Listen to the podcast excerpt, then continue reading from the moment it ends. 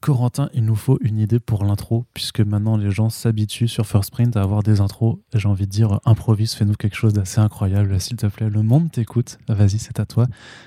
Allez, vas-y, vas-y, c'est à toi. Allez, allez, vas-y, là, c'est vraiment à toi. Corentin, franchement, c'est vraiment à toi. Voilà. Ok, c'est tout ce que t'as Mais oui, j'ai dansé là. Eh bien, tu, tu es très Une décevant. chorégraphie incroyable. Tu es très décevant et je pense que tout le monde est déçu. Oui.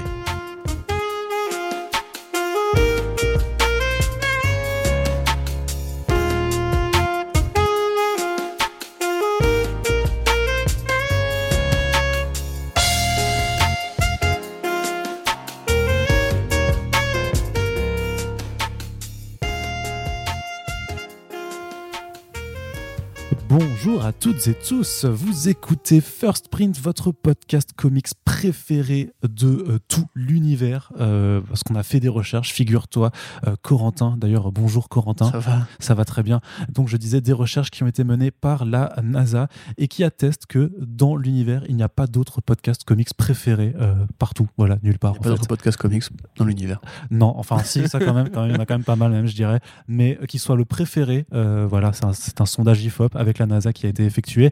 Et donc, nous sommes contents aujourd'hui de vous retrouver pour une émission qui s'appelle Front Page. Front Page, qu'est-ce que c'est? Eh bien, c'est tout simplement votre revue d'actualité pour parler de ce qui se passe dans l'industrie des comics. qu'est-ce qui se passe? Bah, il se passe plein de trucs, tu vas voir mon gars, c'est incroyable. What the fuck? Mais on va pas se limiter seulement à l'industrie des comics, on va aussi parler un petit peu des adaptations, mais il faut savoir que cette émission voilà, qui ouvre un peu le bal des front pages de novembre 2020 sera majoritairement tournée vers les comics.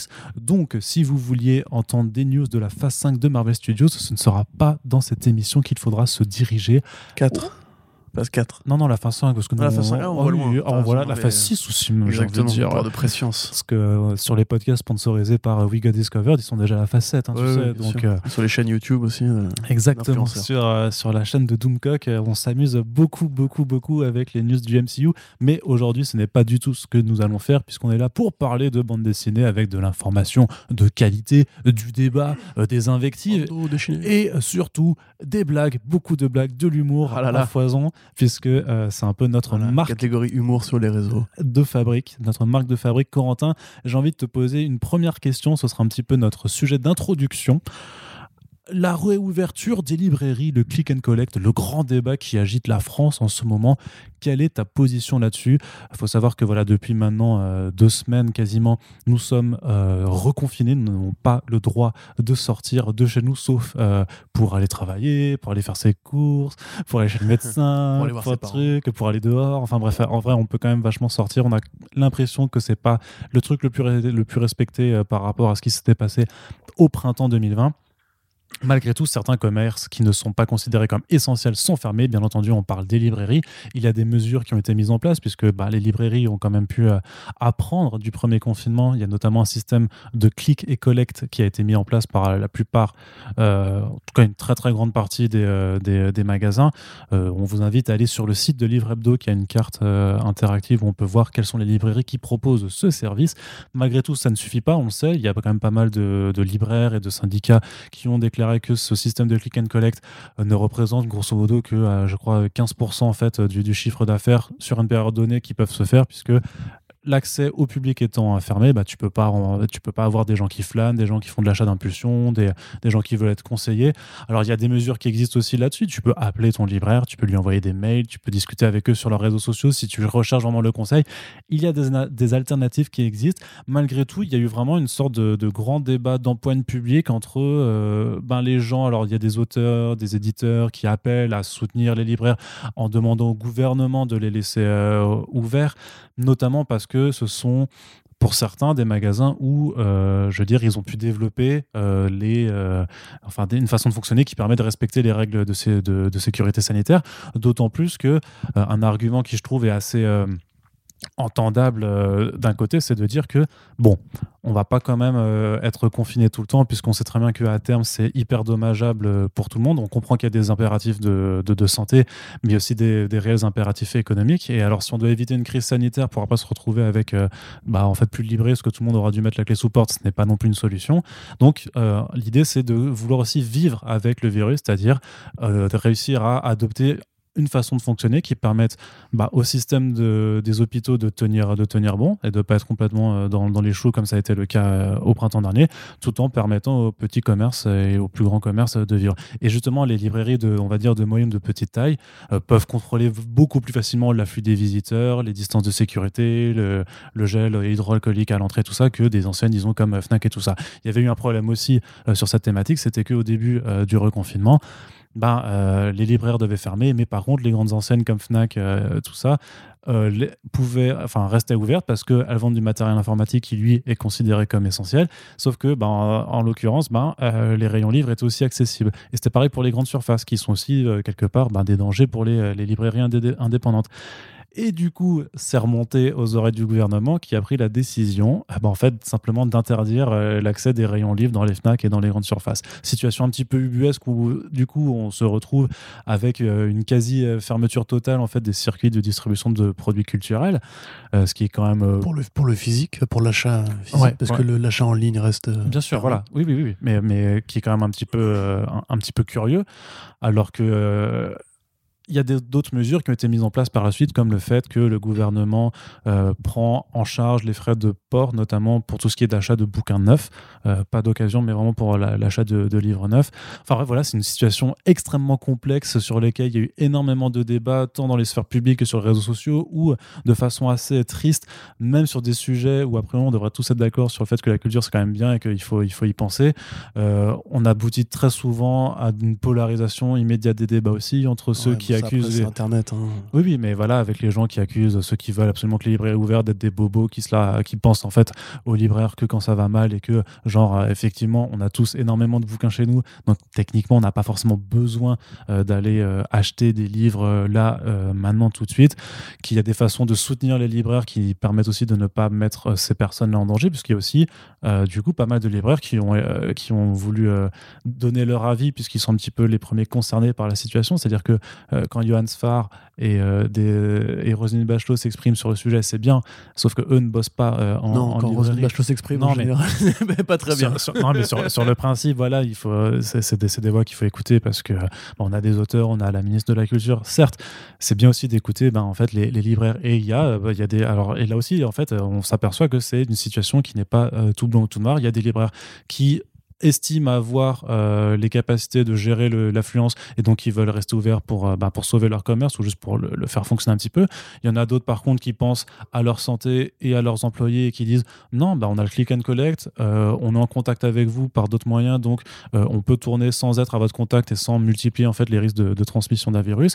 Et il y a aussi des employés par contre dont apparemment, enfin qui, sont vraiment flippés et qui, et qui osent pas se prononcer sur le fait qu'ils veulent rester fermés parce que leur direction par contre ne serait pas forcément d'accord. Voilà, gros topo pour essayer un peu d'exprimer euh, tous les points de vue qui montrent un petit peu la complexité de cette situation. Et bien entendu, Corentin, j'espère que tu as un avis euh, nuancé ou qui permet d'en discuter un petit peu avant d'attaquer le reste de l'actualité. Euh, un avis nuancé. Bah, c'est compliqué d'avoir un avis nuancé aujourd'hui parce que même sans la polarisation des débats, je ne sais pas si vraiment tout le monde appréhende la situation actuelle de la même façon. moi je prends un exemple, mon père qui est handicapé, il faut régulièrement que j'aille le voir pour, euh, pour l'aider à faire ses courses, etc. Et quand je sors, en général, c'est vrai que j'ai pas l'impression qu'on soit vraiment en confinement. C'est-à-dire que tu as un, parc en face de chez lui qui est plein, tu as un stade en face de chez lui qui est plein aussi. Les magasins sont quand même encore relativement pleins. Et c'est vrai que j'ai vécu la situation. Enfin, j'ai été genre là, euh, tout le monde s'en fout, mais j'étais au Monoprix euh, de Nation et tu vois effectivement. Non, t'as été au Monoprix. Incroyable, hein oh Incroyable. c'est Monoprix, quoi. J'ai envie de dire. Et, Attends, pas au Franprix au Lidl, hein. Monoprix, mec. Les gens qui nous écoutent, j'espère que. Enfin, c'est ouf, c'est ouf ce qui est en train de se passer. c'est encore mieux que mais je disais pas juste pour raconter ma vie, c'est que en fait, t'arrives dans ce magasin-là qui est comme, euh, enfin, c'est pas un grand comme un nucléaire, mais c'est un magasin qui est donc multispécialiste et euh, le rayon fringue justement est cerclé de de, de, de, trucs, euh, enfin de, on appelle ça déjà le scotch. Ouais, du scotch. c'est pas du scotch, c'est de l'adhésif, de l'adhésif plutôt, je sais pas. Mais, effectivement, c'est vrai que c'est assez, c'est assez, enfin, c'est assez ridicule en fait déjà d'une part parce qu'effectivement, on a l'impression que le confinement à des règles qui s'appliquent pas forcément de manière logique. Genre pourquoi est-ce que le matériel informatique devrait euh, rester en, accès libre? Bah parce que effectivement les gens travaillent à distance et donc ont besoin de pouvoir accéder à, des PC en cas de panne ou de racheter du matériel, etc. Dans les faits, c'est un peu ridicule. C'est tout moi ce qui, ce qui m'inquiète au-delà de tout ça en fait, parce que euh, comme on l'avait déjà dit par rapport à Diamond Comics, moi je suis favorable à l'idée que tout, devrait être fermé en fait et quelque part même que l'économie devrait, être mise en pause pendant euh, le temps du confinement et qu'on ne se préoccupe pas du, côté salarial, etc., à part pour tout ce qui est achat de nourriture, parce que effectivement, il faut bien qu'on vive, et puis les médecins, etc. Mais euh, moi, c'est plus par rapport au commerce en ligne, tu vois, par rapport à Amazon, etc., dont on sait qu'ils bouffent des parts de marché chaque année. Euh, à tous les secteurs culturels en fait que ce soit la vente de DVD Blu-ray la vente de bouquins la vente de romans etc Enfin, numériquement, si tu veux, Amazon, on a, on a étudié que grosso modo, il, détruisait deux fois plus d'emplois qu'il n'en créait. Et que ça fait à peu près 10 ans, à mesure que le e-commerce progresse, que les, librairies ont perdu 15% à peu près de, de parts de marché euh, et de salariat aussi. Il y avait quand même un article intéressant qui était sorti qui disait que en vrai, il n'y avait pas que Amazon qui posait problème et que les grandes surfaces aussi étaient des vrais, des vrais. Le, rayon, euh, le, rayon, culturel du Leclerc, tu vois, moi pour le coup, qui passait mon, mon adolescence dans une petite ville euh, de province où il y avait un. C'est incroyable tout ce qu'on apprend aujourd'hui sur toi quand même. C'est un instant de grâce, tu, vois. Tu me fais chier. Hein. je, parle en fait, tu vois. Euh, le rayon culturel, effectivement, ça fait. Euh, effectivement, c'est la librairie en fait de quartier quelque part pour tous les gens qui n'ont pas la chance d'avoir une librairie qui soit dans les grandes villes, dans les grandes agglomérations, etc. Euh, bon après, c'est moins avantageux qu'Amazon au niveau des prix, mais. En, fait, sur les prix, c'est plus, en tout cas pour le prix du livre en France, vu qu'il y a le prix unique, c'est juste les frais de livraison en fait qui sont beaucoup moins importants quand tu commandes chez Amazon. C'est pour ça d'ailleurs que le gouvernement. Après, il y a aussi l'occasion quoi. Ouais. Tu vois. Mais, lo, mais l'occasion, tu. Ouais, après, ah, je t'avoue. Ah, si. À l'époque où j'achetais sur Amazon, je prenais jamais d'occasion, hein, personnellement. Tu ah, bah, t'es un, un, mec qui a de la thune, c'est bien, bravo. tout le monde n'est pas issu d'une grande famille strasbourgeoise euh, de la haute société. Mais euh, bref, tout, tout, le monde, tout, tout, le monde n'a pas des grands-parents qui ont dénoncé les voisins. Putain, mais. non, mais voilà, en fait, si tu veux, c'est effectivement compliqué d'avoir un avis parce que de, de base, les libraires eux-mêmes sont partagés. Mm. Et c'est vrai que moi, bah, principalement, je dirais justement, rester tous fermés. Mais même si le click and collect était vendu comme une sorte de société un peu, de une solution un peu miracle, enfin, on sait que les gens vont pas faire l'effort, en fait. Majoritairement, les gens vont juste attendre que, que le confinement soit fini et effectivement se réfugier dans leur pile à lire, etc. Donc, faut voir en fait, comment le gouvernement compense. Bah, il y a la, fameuse annonce des 10 000 euros de, de compensation pour les PME, TPE, etc., qui effectivement étaient impactés je me rends pas compte à quel point 10 000 euros, c'est, enfin, l'aide en question est suffisante ou insuffisante. Tu vois ce que je veux dire? À mon sens. Bah, euh, pour une euh, entreprise avec euh, même ne serait-ce que deux salariés, et, bah, en fait, avec tous les Enfin, tout ce que coûtent les, bouquins et tout ce qu'il faut revendre, enfin, 10 000 euros, tu vois très bien que c'est une petite somme. La gestion des stocks et tout. mais en fait, enfin, quelque part, le problème, c'est que moi, j'ai pas la solution miracle au problème mhm. du confinement et du coronavirus. Si je l'avais, je serais pas ici à faire des podcasts. Mais dans l'absolu, voilà ce que j'aurais envie de dire à moi, c'est on a vu que la contamination générale, et là c'est pas spécialement lié à la BD, mais euh, n'a pas l'air de ralentir autant qu'on aimerait bien le, croire, parce que simplement bah, le gouvernement euh, autorise trop de dérogations pour le, pour le travail, etc. Et donc les gens qui sortent travailler, bah, euh, chopent des maladies. Enfin, genre, moi j'ai un ami qui a récemment chopé le Covid, encore une anecdote personnelle, mais euh, c'est un instant parce que, parce que, justement lui il va travailler, tu vois, tous les matins il prend le les transports en commun et donc il est exposé à la contamination j'ai envie de dire que la vie est plus importante que les bouquins, quoi qu'on veuille bien en dire. Donc, il faut en fait simplement euh, assumer l'idée que après le Covid, bah, du coup, il y aura plein de secteurs qui, seront en danger économiquement, mais quelque part, ça vaut mieux que de risquer une crise sanitaire qui va mettre tout le monde à genoux, tu vois ce que je veux dire? Moi, c'est plus ça, tu vois, mon, bilan, c'est genre, oui, les, librairies vont souffrir, mais s'il n'y a pas une réflexion de fond et sur le long terme aussi, après le, Covid ou même avant le Covid quelque part, parce que tu disais, il y a des gens qui sont des bobos, qui se préoccupent de la santé des librairies juste maintenant, alors que ça fait vraiment 10 ans que c'est un secteur qui souffre. Ça fait 10 ans que c'est un secteur qui recule. Même, peut-être plus. Hein, oui, même beaucoup plus que ça. Et puis on sait qu'il y a une crise de la lecture en France, qu'il y a une crise du livre en France depuis l'apparition de nouveaux médias comme le jeu vidéo, comme le, le, smartphone, le numérique, etc. Le streaming. Le streaming, effectivement, oui, tout à fait. Euh, c'est Glen Royal et RPZ. Ouais, ouais. Mais, euh, mais voilà, c'est. Moi, je pense qu'il faudra en fait euh, compter les morts entre guillemets une fois que la crise sera passée, et réfléchir à comment on peut protéger ces commerces-là, responsabiliser les gens pour que, effectivement, comme pour le click and collect, qui réalisent qu'ils ont vraiment un rôle en fait à jouer pour la survie des libraires. Mais en attendant, euh, à partir du moment où effectivement c'est pas un commerce essentiel, moi je considère que ça n'a pas vocation à rester ouvert parce que simplement bah, les contaminations elles continuent et que si on veut pas tous euh, de risquer de, se faire renverser dans la rue mais de pas être opéré parce qu'il y aura un mec qui aura chopé le Covid et qui aura pris le lit en réa, bah, il faut faire des choix quoi. Donc entre guillemets, euh, pour moi juste si, nous, si vous nous écoutez, n'achetez pas par Amazon pour compenser.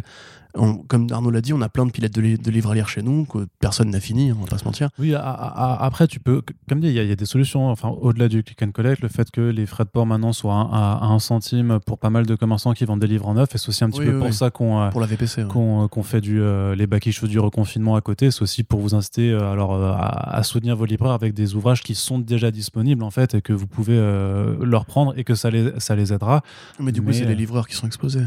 Tu vois ce que je veux dire? C'est bah, encore une fois le débat Diamond Comics, tu vois. C'est le problème, c'est que le moindre truc qui circule en fait circule et donc peut être porteur de la maladie, contaminé, etc. Donc, je te dis, moi vraiment, j'ai une vision hyper archaïque là-dessus. C'est euh, il y, a une pandémie dehors bah, restons chez nous et, et bougeons plus, tu vois. Mais le fait, tu vois, c'est que par exemple, euh, en Belgique ou en Suisse, les librairies ont été considérées comme, euh, comme magasins essentiels.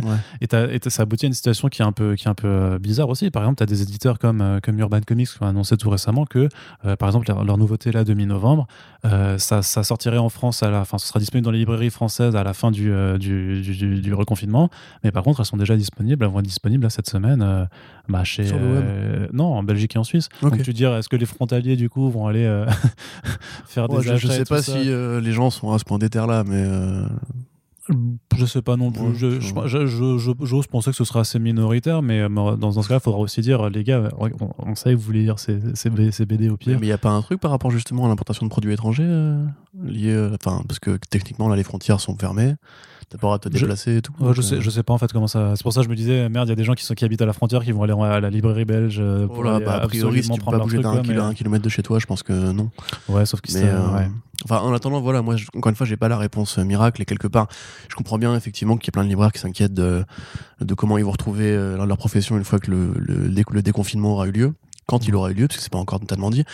Et je pensais justement à tout ce côté. Euh, enfin, on sait que les fêtes de Noël, c'est un gros moment d'achat, pas seulement pour les mecs qui lisent des comics régulièrement, mais puis pour les gens et qui du offrent, coup, c'est euh, et c'est euh, même ce mois de novembre qui est hyper important en termes bah de grosses sorties, les beaux livres, les et, et je sais que là, on parle, enfin, vous, vous qui nous écoutez, des gens qui soient, qui sont entre guillemets déjà responsabilisés par rapport à ça, qui probablement aimaient votre libraire, avaient une relation privilégiée avec, ou même juste euh, avaient conscience qu'en fait, c'est des trucs qui sont importants pour la circulation des bouquins et la survie de ce marché qu'est la bande dessinée en France. Mais j'ai aussi conscience que la plupart des gens s'en battent les couilles en fait et que si leur commerce proximité meurt, non mais je veux dire, faut pas, faut pas se mentir non plus. Voilà, encore une fois, si la, raison pour laquelle le click and collect ne marche pas autant que que la vente en physique, euh, des gens qui, comme tu dis, flânent et compagnie, c'est parce que la plupart des gens en fait juste ils n'ont pas en fait conscience de ces problématiques-là. Actuellement, euh, la question du coronavirus, c'est euh, est-ce que moi je vais survivre le mois, est-ce que je vais infecter mes grands-parents, etc. Tu vois? Donc les périodes de Noël qui sont généralement une période faste, quelque part, il faudrait décaler Noël, tu vois? Il faudrait, comme faire pour, pour les blockbusters hollywoodiens, décaler Noël à juillet prochain pour être sûr de, retrouver un peu un marché sain. Mais voilà, moi, encore une fois, je, je considère qu'il faut pas prendre de risques, qu'il faut éviter au maximum de sortir et qu'il faut pas, du coup, euh, euh, mettre qui que ce soit en danger, ni les libraires, ni les livreurs. Et donc, ma, ma réponse à ça, si tu me poses, poses la question, c'est lisez les bouquins que vous avez déjà chez vous et quelque part, même profitez de mettre de côté ce mois-ci et quand le, déconfinement aura eu lieu, faites-vous une, faites, une bonne grosse radia. Là, on vous fait des podcasts tous les jours pour vous conseiller des lectures. Allez chez votre libraire, achetez les 30 comics qu'on vous a conseillés. Et ah. puis là, voilà, vous lui ferez un beau cadeau de Noël. Mais pour le moment, euh, moi, j'ai envie de dire un petit peu contre l'avis des libraires qui veulent rester ouverts. Je dirais que la maladie, en fait, surplombe l'intérêt économique. Et quelque part, c'est dommage que le gouvernement s'en aperçoive pas. Mais euh, si le gouvernement fait n'importe quoi, c'est aussi un petit peu à nous de nous responsabiliser. Quoi. Ok, très bien. Ben écoute, merci Corentin de cette euh, discussion. Non, moi je suis partagé, je suis toujours bipolaire là-dessus, donc euh, mmh. je dis que voilà, il y a des solutions qui existent. Non, mais moi j'essaie toujours de dire que euh, c'est pas l'un ou l'autre, quoi. C'est-à-dire qu'il peut y avoir une façon de soutenir les libraires sans mettre en minimisant le, la mise en danger d'autrui et que de toute façon l'idée à long terme, c'est que dire tant que parce que même s'il y a un, un laboratoire qui a annoncé avoir euh, euh, des, des, résultats concluants pour un prototype de vaccin. Euh, le fait est, c'est que pendant encore au moins 6 à 8 mois, je pense, facilement, facilement, on, va devoir vivre. En fait, c'est vraiment c'est le fait de devoir vivre avec ce virus, puisque même s'il y a un vaccin qui, qui arrive après, on ne sait pas s'il y a des mutes, parce qu'un virus, ça mute aussi, donc on ne sait pas non plus dans quelle forme ça, ça, prendra. Est-ce que ce sera un, vaccin annuel comme pour la grippe? Est-ce que ce sera un truc où c'est bon, une fois que tu es vacciné, tu risques plus de choper? On ne connaît pas ce virus encore, tu vois, on ne connaît pas bien. Donc, de toute façon, il faut que les sociétés, toutes les sociétés, tous les pays apprennent en fait à développer une façon de vivre avec, avec cette menace continue Et donc, à, long terme, la solution, de toute façon, c'est de trouver une façon de, garder les commerces ouverts pour que chacun. Enfin, et je parle, si on parle des libraires, mais il faut penser, tu sais, à des gens qui ah sont plus ouverts depuis mars. Hein. Évidemment, évidemment.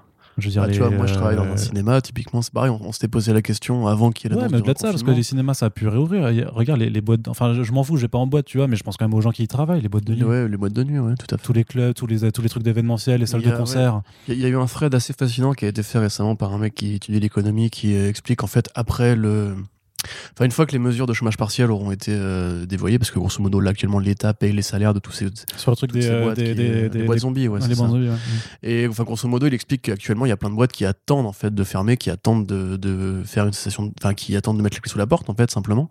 Mais comme le gouvernement continue à payer les factures, en fait, tu vas avoir une grosse crise économique, mais vraiment de centaines de milliers de chômeurs d'un seul coup. Une fois que tout ça aura été fait, je pense que quelque part, euh, le gouvernement en a conscience et du coup essaie de, de attendre le plus possible hmm. pour que euh, si d'aventure si tu veux il y a un, vrai retour à la normale si le, vaccin de Pfizer fonctionne et compagnie euh, redynamiser l'activité ça va être super compliqué nous tu vois on a eu la chance par exemple dans le cinéma qu'on on a un public de niche parce que c'est vraiment un cinéma d'art essai hyper rarissime et compagnie que les gens reviennent mais euh, les chiffres pour l'exploitation générale ils sont pas bons du tout quoi. Enfin je sais mm. que j'essaie euh, ils ont mangé bon et, honnêtement il y a plein de salles qui même risquent, risquent de fermer. Et nous on s'était posé la question avec le patron et tout genre est-ce que on rouvre après le premier confinement ou est-ce qu'on prend la, thune en fait entre guillemets et on risque euh, déjà nous de, pas, de ne pas s'exposer? Et en quelque sorte l'argent qu'on va gagner en réouvrant parce que du coup on se coupe des aides de, des aides de l'État ce qui sera suffisant pour euh, revenir à la normale. Il se trouve que pour nous, ça a marché, mais il y a plein de salles qui, galèrent et il y a énormément d'emplois, alors que quelque part, il n'y a pas de clusters non plus qui sont créés dans les salles de cinéma, tu vois. Nous, on a vraiment mis des protocoles en place, il y avait du liquide partout, on faisait un 15 minutes d'aérement entre chaque séance, etc. Mais quand même, on est considéré comme non essentiel encore une fois. Donc je comprends très bien si tu veux. Parce que moi, pareil, c'est un petit cinéma, tu vois. En plus, avait vécu un traitement judiciaire l'année dernière. Donc j'ai très peur aussi, si tu veux, de ce qui va se passer après. Mais en même temps, aller au boulot tous les jours et croiser du coup des spectateurs à qui tu vends des places, tu passes leur carte UGC, tu... il y a un contact de la main à la main, tu vois, quand tu leur rends de l'argent et tout. Euh, moi, quelque part, je t'ai pas rassuré, en plus, en, tant qu'asthmatique, etc. Donc, je comprends, si tu veux, la peur de pas avoir de boulot après le, le confinement, mais encore une fois, je suis mieux, tu vois, chez moi, justement, à pas risquer la mort tous les jours, quoi. Donc, euh... mais soutien, effectivement, à tous ces gens qui, qui effectivement, enfin, sont dans la même situation, qui, qui craignent pour leur emploi, qui craignent pour leur vie, qui craignent pour leur secteur d'activité dans le futur, parce que comme tu dis, tant qu'on n'a pas trouvé une solution au virus, il y a des gens qui vont passer une année entière sans travailler, genre les intermittents du spectacle, etc. Comment ils mmh. font, tu vois On pense à Fred d'ailleurs, on pense à Renault aussi, qui devait jouer des spectacles qui ont été bonnement simplement annulés, et pour eux, bah, c'est des mois de travail qui, qui sautent, tu vois, qui c'est super compliqué, mais encore une fois, c'est une pandémie. Donc, une pandémie, euh, c'est rarement un moment très rigolo. Non, effectivement. Bah, je crois pas qu'on en ait vécu. Euh, de notre vivant. Euh, bah, il y a pas vire quand même, mec. ouais, mais, mais là, moi je me rappelle très bien. Enfin, et on va, on va finir là-dessus. Mais moi je me rappelle que quand il y avait la grippe aviaire, H1N1 et tout ça, moi j'étais à la fac et on en parlait. avec les potes, on disait putain, imagine ça arrive chez nous. On était flippés un peu, tu vois. On se disait, mais après on disait, ouais, c'est bon, ça, ça, ça arrive que là-bas, tu vois. C'est Bon, ben voilà, dix ans plus tard. Dix ans plus tard. Allez, euh, fini de parler de l'actualité anxiogène comme ça. On va parler de comics euh, avec des nouvelles, euh, voilà, où on ne parlera pas de coronavirus, mais on va parler de DC Comics un petit peu puisque c'est toujours l'éditeur qui fait beaucoup parler de lui en ce moment. Ils savent comment le faire, c'est-à-dire que voilà, quand tu es en déroute éditoriale, bah, c'est toujours euh, très très cool de, de faire parler de toi. Mais justement, peut-être qu'il y a euh, une lumière au bout du euh, tunnel après une année qui a été bah, très douloureuse également pour DC, qui a fait plusieurs vagues de, licenciements. Alors il y a eu le départ de Dan Didio, il y a eu le départ de Mark Carello de Mark Doyle par exemple aussi. Et là par contre, c'est pas un départ du coup, c'est-à-dire que Bob Arras, l'ancien rédacteur en chef de DC, avait également été congédié plus tôt dans l'année. Et à la suite de quoi, Jim Lee, qui occupe le poste de publisher, de directeur de publication, avait, euh, avait avec DC Comics nommé euh, deux euh, co-rédactrices en chef, donc, qui étaient Mary Javins et Michelle Wells. Et bien, on apprend aujourd'hui que Mary Javins est la nouvelle rédactrice en chef seule au poste. Alors, c'est une, une personne qui est au vu des retours euh, de tous les gens de l'industrie que je connais, qui est hyper apprécié, euh, tant sur ses qualités en tant que, euh, enfin, en tant que rédactrice en chef, en tant qu'éditrice, en tant que, en tant que, pardon, en qu'être humain, qu'être humain, voilà aussi également. Elle connaît le, rayon, donc ça fait des années. En fait, elle avait commencé chez DC en 2014 quand ils étaient en train justement, elle avait euh, assisté d'un sur euh, tout ce qui est le plan de convergence, euh, donc l'event de deux mois qui avait été mis en place pour faciliter le déménagement de la côte est à ouest des États-Unis de DC Comics.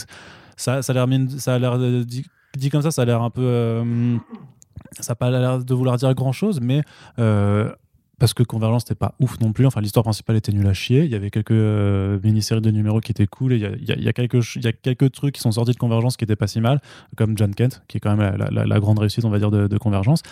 Mais dans les faits, il faut quand même se dire que c'est euh, donc euh, une femme qui a réussi avec Diane Didieu à piloter quand même euh, un event coordonné sur deux mois pour euh, occuper le temps qui déménage. Enfin, c'était un gros truc, tu vois, c'était quand même un gros chantier.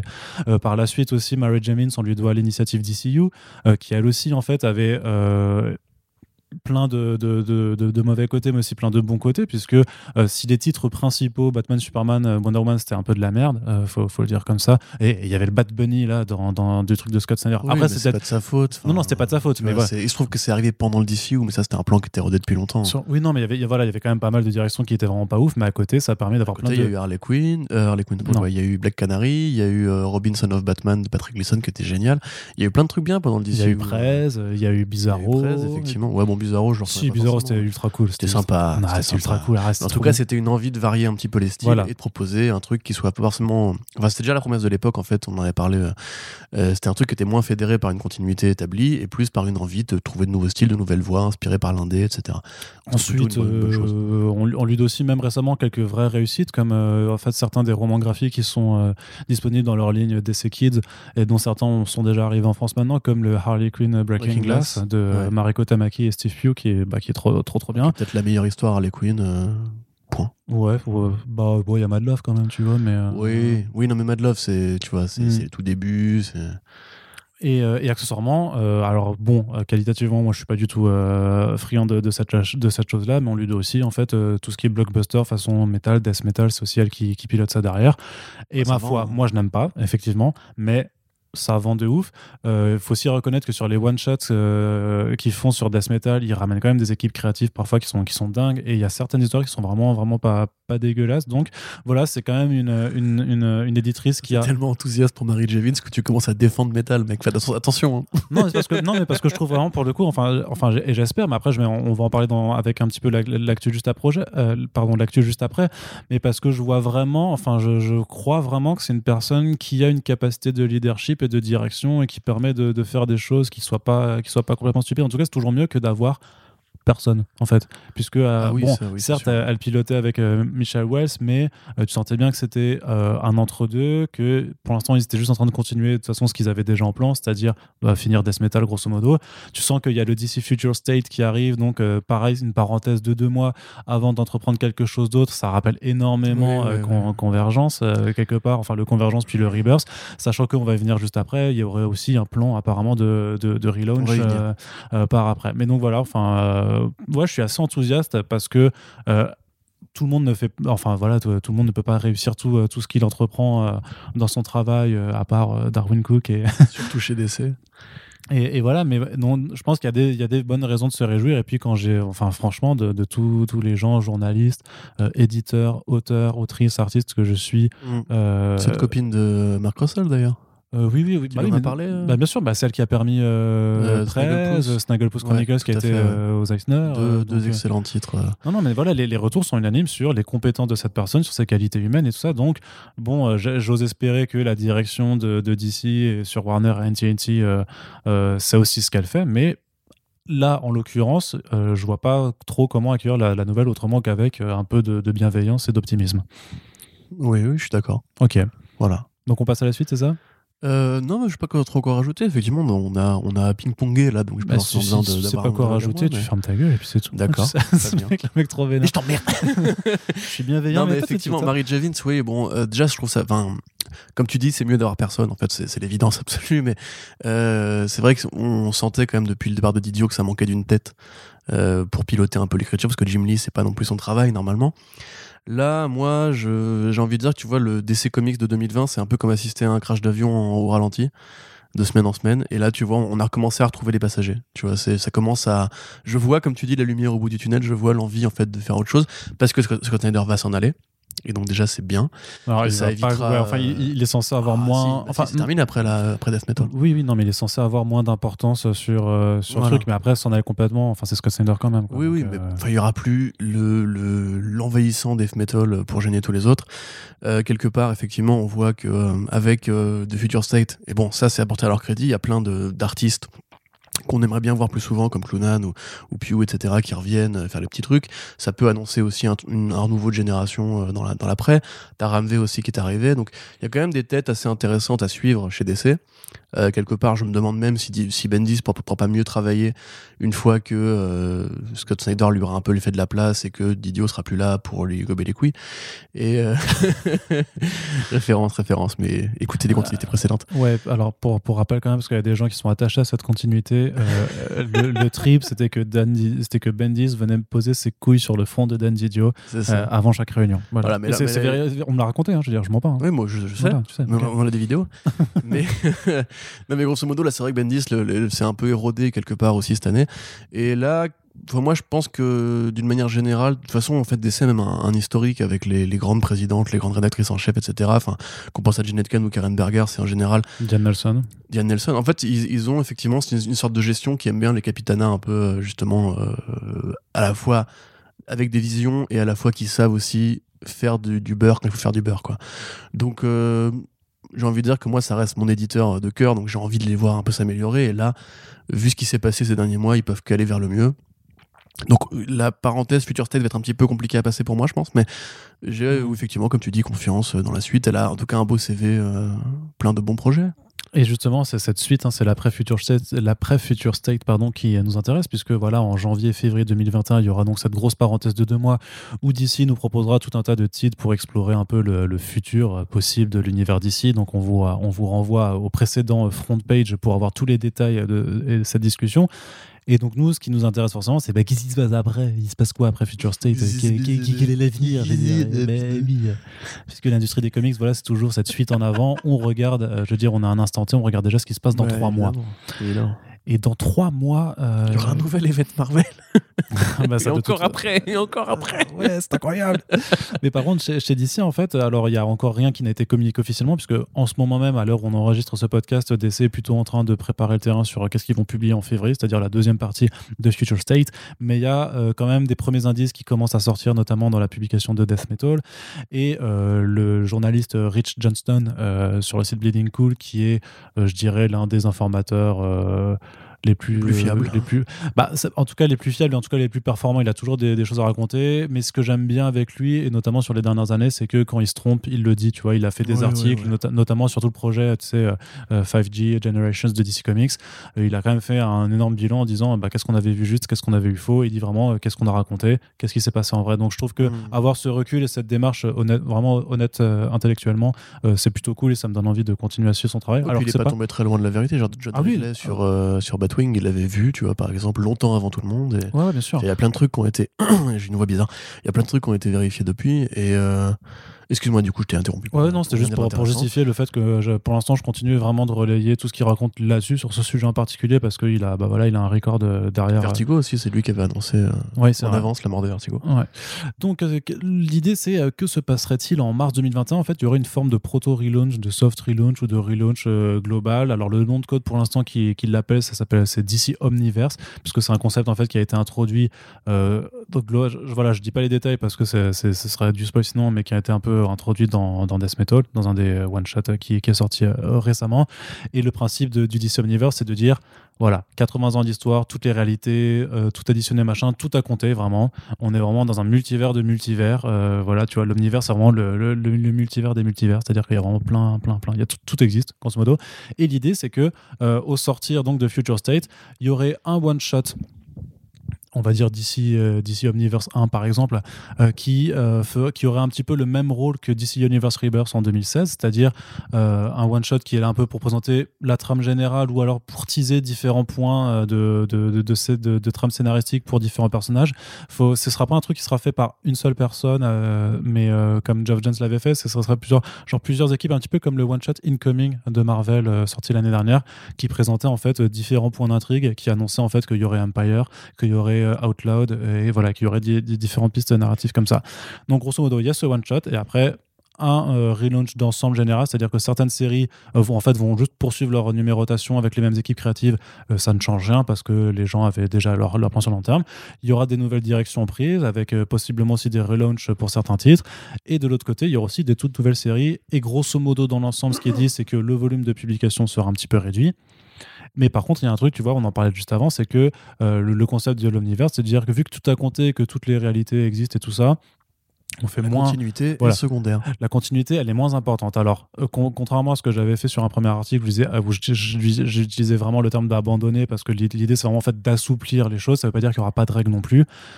C'est-à-dire qu'il y a quand même, a priori, quand même, euh, au moins une, une, on va dire, une terre qui sera un peu plus importante que les autres où, où, où tu pourras avoir des plans d'ensemble.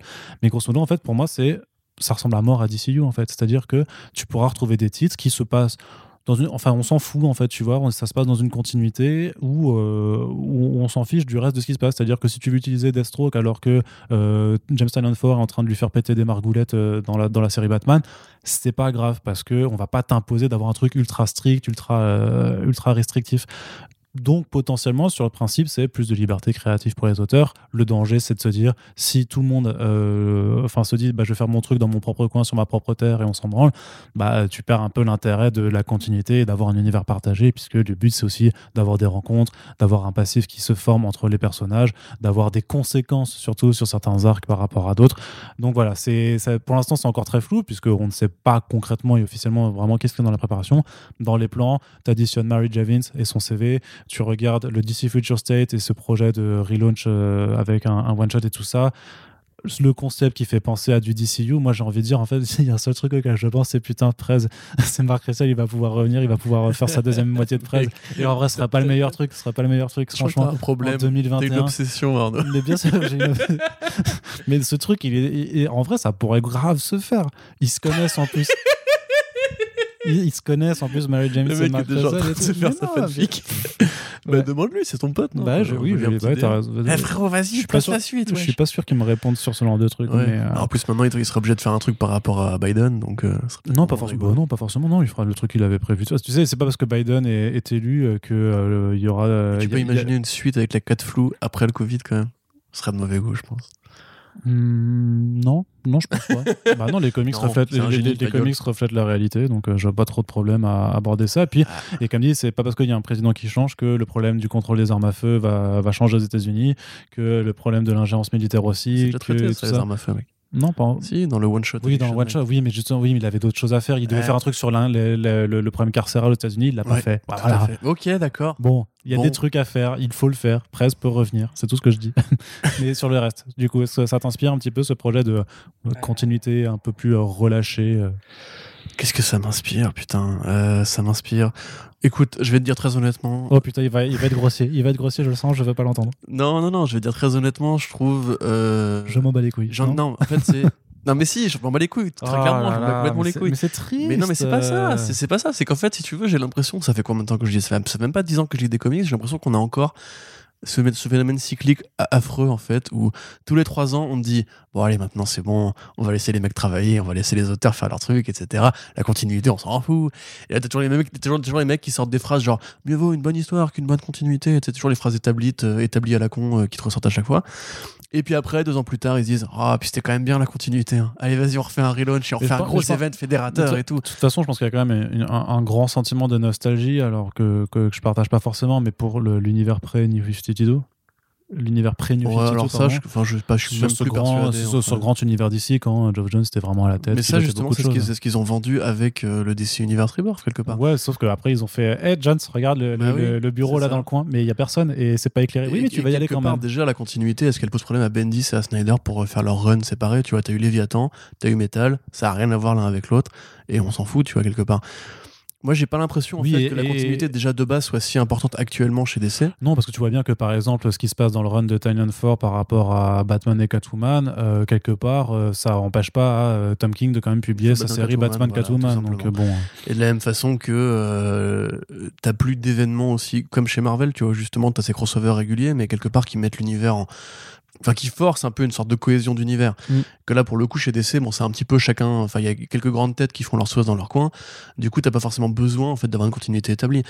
Donc pour moi c'est un, c'est un nouvel effet de manche en fait, euh, juste pour justifier un relaunch, c'est justifier un numéro 1 qui serait euh, la nouvelle ère post-Didio, la nouvelle ère post-Future State, la nouvelle ère post-Covid quelque part aussi. Euh, Enfin, post-lunar, machin, etc. Enfin, tous les trucs qu'ils ont vécu cette année et qui est important pour eux, en fait, éditorialement, de remettre les choses, enfin, de mettre les choses à plat, de faire table rase, etc. Donc, euh, quant à savoir, si tu veux, pour, parce que j'ai vu des mecs s'inquiéter, genre, ah, mais non, moi j'y tiens la continuité, mais la continuité va pas disparaître, en tout cas, elle aura pas un rôle euh, moins ou plus important qu'avant. Ils vont juste s'autoriser ça, et en fait, comme ils en ont marre, si tu veux, que les gens leur disent que leur univers est pas cohérent, ils, ils mettent cette espèce de règle là qui va juste bah ouais, il est pas cohérent. Et Non, alors, il est pas cohérent, c'est ça, voilà, exactement. Et euh, tu as baissé les yeux, petit. Ouais, il est pas cohérent, mais t'inquiète pas, c'est normal, c'est l'omniverse. mais euh, donc du coup, voilà, Bah, c'est. un peu comme leur, leur multivers là sur euh, les, les écrans, euh, machin truc, tu vois. Oui, c'est ça, oui, Worlds of DC, qui en fait t'as rien donné. Je veux dire, actuellement, euh, on attend encore les premières traces de ça. Donc, pour moi, c'est du marketing. C'est juste du marketing qui est là, qui est là avec une promesse éditoriale euh, relativement euh, floue, parce qu'on on voit pas encore les premières séries, qui va juste te dire, grosso modo, voilà comment on justifie la nouvelle vague de numéro 1. À toi, euh, enfin libre à toi de faire après ta tambouille entre chaque série, etc. Mais je pense encore une fois, comme tout est cyclique, ça va durer 2-3 ans. Et au bout de 2-3 ans, ils, nous feront un truc en mode genre Ah, mais rappelez-vous, le pré-Flashpoint, c'était quand même pas mal. Allez hop, on revient à l'optimisme ou je ne sais quoi, tu vois. C'est pareil, le DC Universe Rebirth qui te disait On va revenir à l'optimiste, l'optimisme. T'avais quand même plein de séries dans le New, dans les New 52 qui étaient optimistes. Euh, c'est juste que les, les héros principaux eux-mêmes étaient pessimistes. Mais ça dérangeait personne sur Batman, par exemple. Ça dérangeait personne quand Superman était bien écrit par Grant Morrison au début. En définitive, ces promesses-là, c'est toujours, si tu veux, des grands discours d'int- d'intention que les mecs font face caméra ou au micro, etc. Comme si on était dans, dans le monde du cinéma hyper guindé, etc. Je Ouais, pense que la pour l'instant, il n'y a pas de discours d'intention. Il faut bien Oui, comprendre oui. que c'est Reed Johnston qui rapporte ce qu'il entend, ce tu- hein. bah, je pense qu'il y aura euh, des. Comme pour le DC Universe Rebirth, il y aura une présentation en grande pompe et compagnie. Ah oui, bah ça arrivera euh, là, on, est quoi On est mi-novembre bientôt, ça arrivera le mois prochain ou plus tard. hein. Mais à mon avis, si tu veux, il faut mettre ça de côté. Tout ça, c'est c'est vraiment très secondaire. Il faut qu'on arrête aussi, nous, de bouffer la soupe des éditeurs. Qu'est-ce qui va changer concrètement entre maintenant et après? Bah aujourd'hui, on lit les séries quand elles sont bonnes et on s'en fout un peu de la continuité. Demain, on lira les séries quand elles sont bonnes et on s'en foutra encore de la continuité. Concrètement, Omniverse, pas Omniverse. Moi, s'il n'y a pas une crisis qui va être le point déterminant des focales, etc., pour croiser l'univers à terme, euh, j'ai envie de dire que peu importe comment les éditeurs en interne chez, DC Comics euh, voient la continuité. Actuellement, Wonder Woman, euh, enfin, en tout cas, quand je lisais la Wonder Woman euh, près de Willow Wilson, qui avait rien à voir avec la Wonder Woman de la Justice League, qui vivait pas du tout la, même aventure, la même expérience par rapport à Steve Trevor, tout le monde s'en foutait. Et c'est toujours le cas en fait aujourd'hui. Donc au final, qu'ils nous mettent des, grands noms, euh, des noms propres, Omniverse, DC Universe Rebirth, des airs, etc. C'est comme le Fresh Start, tu vois. Nous, on en a parlé comme d'une nouvelle ère. Mais en fait, qu'est-ce qu'il y a rien qui a changé dans le Fresh Start. C'était juste Legacy numéro 2.5, tu vois. Donc euh, en définitive, moi, j'attends juste les nouveaux titres, j'attends le relaunch, j'attends de voir quelles seront les équipes créatives. La nouvelle, la etc. nouvelle série presse du coup. Exactement. et, les- et voilà, et, et- et d'autres trucs euh, plus intéressants. Euh, Vous avez pas vu, Marno vient de me faire un doigt là. Mais euh, bref, donc, mais j'ai hâte, qu'il y ait une suite pour presse. En plus, il rapporte quoi, c'est incroyable. j'ai hâte, qu'il y ait une suite pour presse. Enfin, Mhm. hein, devant les Français, la transparence. Mais justement, ce que t'as pas hâte aussi quand même, parce qu'il y, y a un autre projet qui est sûr qui va être intégré là-dedans, c'est que James Tynion Ford a annoncé qu'il euh, qu'il était en train de faire un nouveau projet, un bat projet avec Guillaume March, qui est l'un des artistes qui, euh, qui dessine sa nouvelle, euh, enfin la, la série Batman. Et je suis quasiment sûr, et euh, je pense qu'il faut pas avoir fait Matsup Matsupe pour le deviner, que c'est une série sur Punchline, Évidemment. la nouvelle euh, copine du Joker. Vous avez fait le one shot qui était très il bien est sorti, vendu. il est sorti là. Ouais, il a fait 50 000 euh, unités? Attends, mais non, mais il vient de sortir. Il, il vient de sortir, donc il a, on sait pas encore combien il s'est vendu. D'accord. Bon, en tout cas, je sais plus où j'ai Il y avait eu ça, beaucoup mais de précommandes en tout ça, cas. Il y a eu beaucoup de précommandes et puis c'est un personnage qui est Mais étonnamment il populaire. force, il force de ouf. sur Mais ce ouais, mais c'est comme c'est normal, mec. Tu sais, c'est Joker, c'est la deuxième Harley, etc. Puis Tu c'est sais, que tu, tu- Batman. tu- tu sais à quoi il force en plus Parce qu'en plus, dans ce one shot, euh, enfin, ils, ils- ils font revenir Harper Row Ah ouais? Ouais. Oh merde. Et son frère c'est Cullen et son frère Cullen Row, tu vois. Genre, Ah bon? Bah ouais. Bah temps, c'est Ah, ils, ont mis tout le monde. c'est- James Tynion qui, qui bossait avec Scott Snyder quand il était sur Batman, donc c'est pas, c'est pas incohérent. Non, mais c'est Mais- pas mais incohérent. Mais, mais pourquoi, peur, quoi. enfin, Tu vois, c'est. Harper, Harper Row. Ouais. Tu te rappelles de Harper Row Oui, tout à fait. Ouais, bah moi non. Enfin, oui. C'est pour pourquoi tu sais? Euh, bon, euh, oui. Mais en fait, j'ai peur d'être encore très négatif dans ce podcast, euh, donc je vais pas m'exprimer sur la question. Eh bien, ça tombe bien. On va passer du coup à une autre, à une autre actualité alors pour éviter non pas effectivement. t'exprimer sur la. Bon, je trouve que c'est de la merde, c'est tout. Enfin, euh, moi, je m'en fiche d'être négatif parce qu'en général, je m'exprime pas, donc euh, ça, ça change un Mais petit tu peu. vois, regarde, là, les gens qui te parlent du retour à l'optimisme, que, que DC ça leur manquait, c'est le côté un petit peu avant et tout, que la Bat Family leur manquait. James Tynion Ford sur, bah, sur Batman Joker War, c'est c'est ni optimiste, euh, ni le décès d'Av, le Batman Non, mais etc. euh, Ça n'a rien à voir avec le, le de Grant Morrison. Oui, mais C'est le... bresson à mort. Oui, mais c'est bourrin, c'est classique. Bah, c'est The vois, Dark Knight de Finch croisé avec Detective Comics de, de Daniel, euh, mais avec une nouvelle nénette. euh, en plus, Guillaume March. Enfin, moi, je suis pas, je suis pas dans la team des détesteurs de Guillaume March. hein. Je pense qu'il a fait des trucs, euh, ça va, tu vois. Mais franchement, les numéros qu'il a dessinés pour Joker. Ils sont pas beaux, ils sont pas beaux. hein. Ah, mais c'est affreux. Et puis même, enfin. Quelque part, Punchline, ça pourrait être bien fait si c'était fait par, une, par un ou une artiste qui avait justement, tiens, bah, Steve Pugh, par exemple, au hasard. Euh, je pense que ça pourrait donner un truc, ou même un truc un peu à de ninja, tu vois. Mais là, enfin, c'est affreux, quoi, regardez. Après, on verra, on verra si effectivement ce bad projet c'est un truc sur Punchline. Oh, bah, Je vois pas trop qu'est-ce que ça pourrait être d'autre en vrai. Quoi. Ouais, ouais. euh, Bah, juste Harper Row toute seule, peut-être. Ah ouais, Enfin, non, enfin, non, eh, t'imagines Non, bah non, non. Non, non, ils vont faire une, ouais, une, une ongoing punchline avec euh, What's Me euh, variante parce qu'ils font de la race de beurre là-dessus aussi avec les variantes, quoi. Après, voilà, ils essaient de. de- mais je trouve qu'ils ils forcent tellement le truc, en fait, avec les. C'est fait, ouais, première apparition dans Batman 94, je sais pas quoi là, puis après euh, Origin Story dans le one-shot spécial sur les 80 ans du Joker, et enfin la première vraie confrontation dans Batman 99, vous allez voir, c'est incroyable! Et puis Et, la euh, confrontation Harley et Punchline aussi qui avait été bien vendue. Ouais! Mais ça, c'est ridicule aussi. Enfin, déjà, Harley Quinn euh, post euh, Palmiotti Connor, enfin, post. Bah C'est non, déjà, parce que. C'est déjà plus super intéressant. Je comprends même plus la hype, moi, je t'avoue, très honnêtement. Mais alors, Punchline, en plus, c'est même, c'est même pas une. Enfin, le design, il, a- il est pas cohérent. Enfin, c'est une sorte de ninja asiatique avec un petit nez rouge, un petit nez rouge de, de, de clown. Qu'est-ce que c'est? Enfin, c'est un croisement bizarre des univers. Ça n'a rien. Vraiment, on dirait les années 90, tu sais, où il y avait que des ninjas partout, etc. Là, ça, ça a aucun sens. C'est une sorte d'Electra croisée avec Harley. Je comprends rien. Moi, je comprends plus rien. Il est perdu, il est complètement perdu. Non, alors mais Punchline, je comprends pas la hype. Si quelqu'un veut m'expliquer dans les commentaires euh, sur. euh, Bah, sur le, design, le design est cool, je dirais, tu vois. Enfin, je sais pas, moi, je- Mais non, moi, il me parle pas plus mais- que mais, ça. Mais, mais, euh, répète ça en articulant, s'il te plaît. Il est pas cool du tout ce design. Non, alors, le- Tu l'as mort, ce non, non, mais design, je, je- je franchement. vais le dire, je vais le dire. Là, le design de Punchline, il est. voilà. Il est. Non, mais en vrai, en plus, c'est même pas. Enfin, je veux dire, l'univers de Batman, c'est un univers gothique, c'est un univers littéraire, c'est un univers qui a quand même une classe. Batman, c'est un ninja. Une hein. Il a des techniques de Batman, ninja. Il se c'est un ninja quand il veut. Mais attends, et t'as pas écouté ce que disait, euh, excuse-moi, monsieur Neil Adams Ouais, euh, à la Comic Con Ouais. Paris? Enfin, il a aussi dit que c'est euh, Sherlock Holmes. hein. Oui, bah voilà. Je crois pas que Punchline fasse très Sherlock Holmes. Ah non, pour le coup, non, mais elle fait ninja. Mais tu prends, regarde, tu prends les talons. Les talons, c'est des ninjas aussi. Mais ils ont un truc. Non, les talons, c'est les trucs aux chaussures. Extraordinaire. Ah, je te l'avais dit.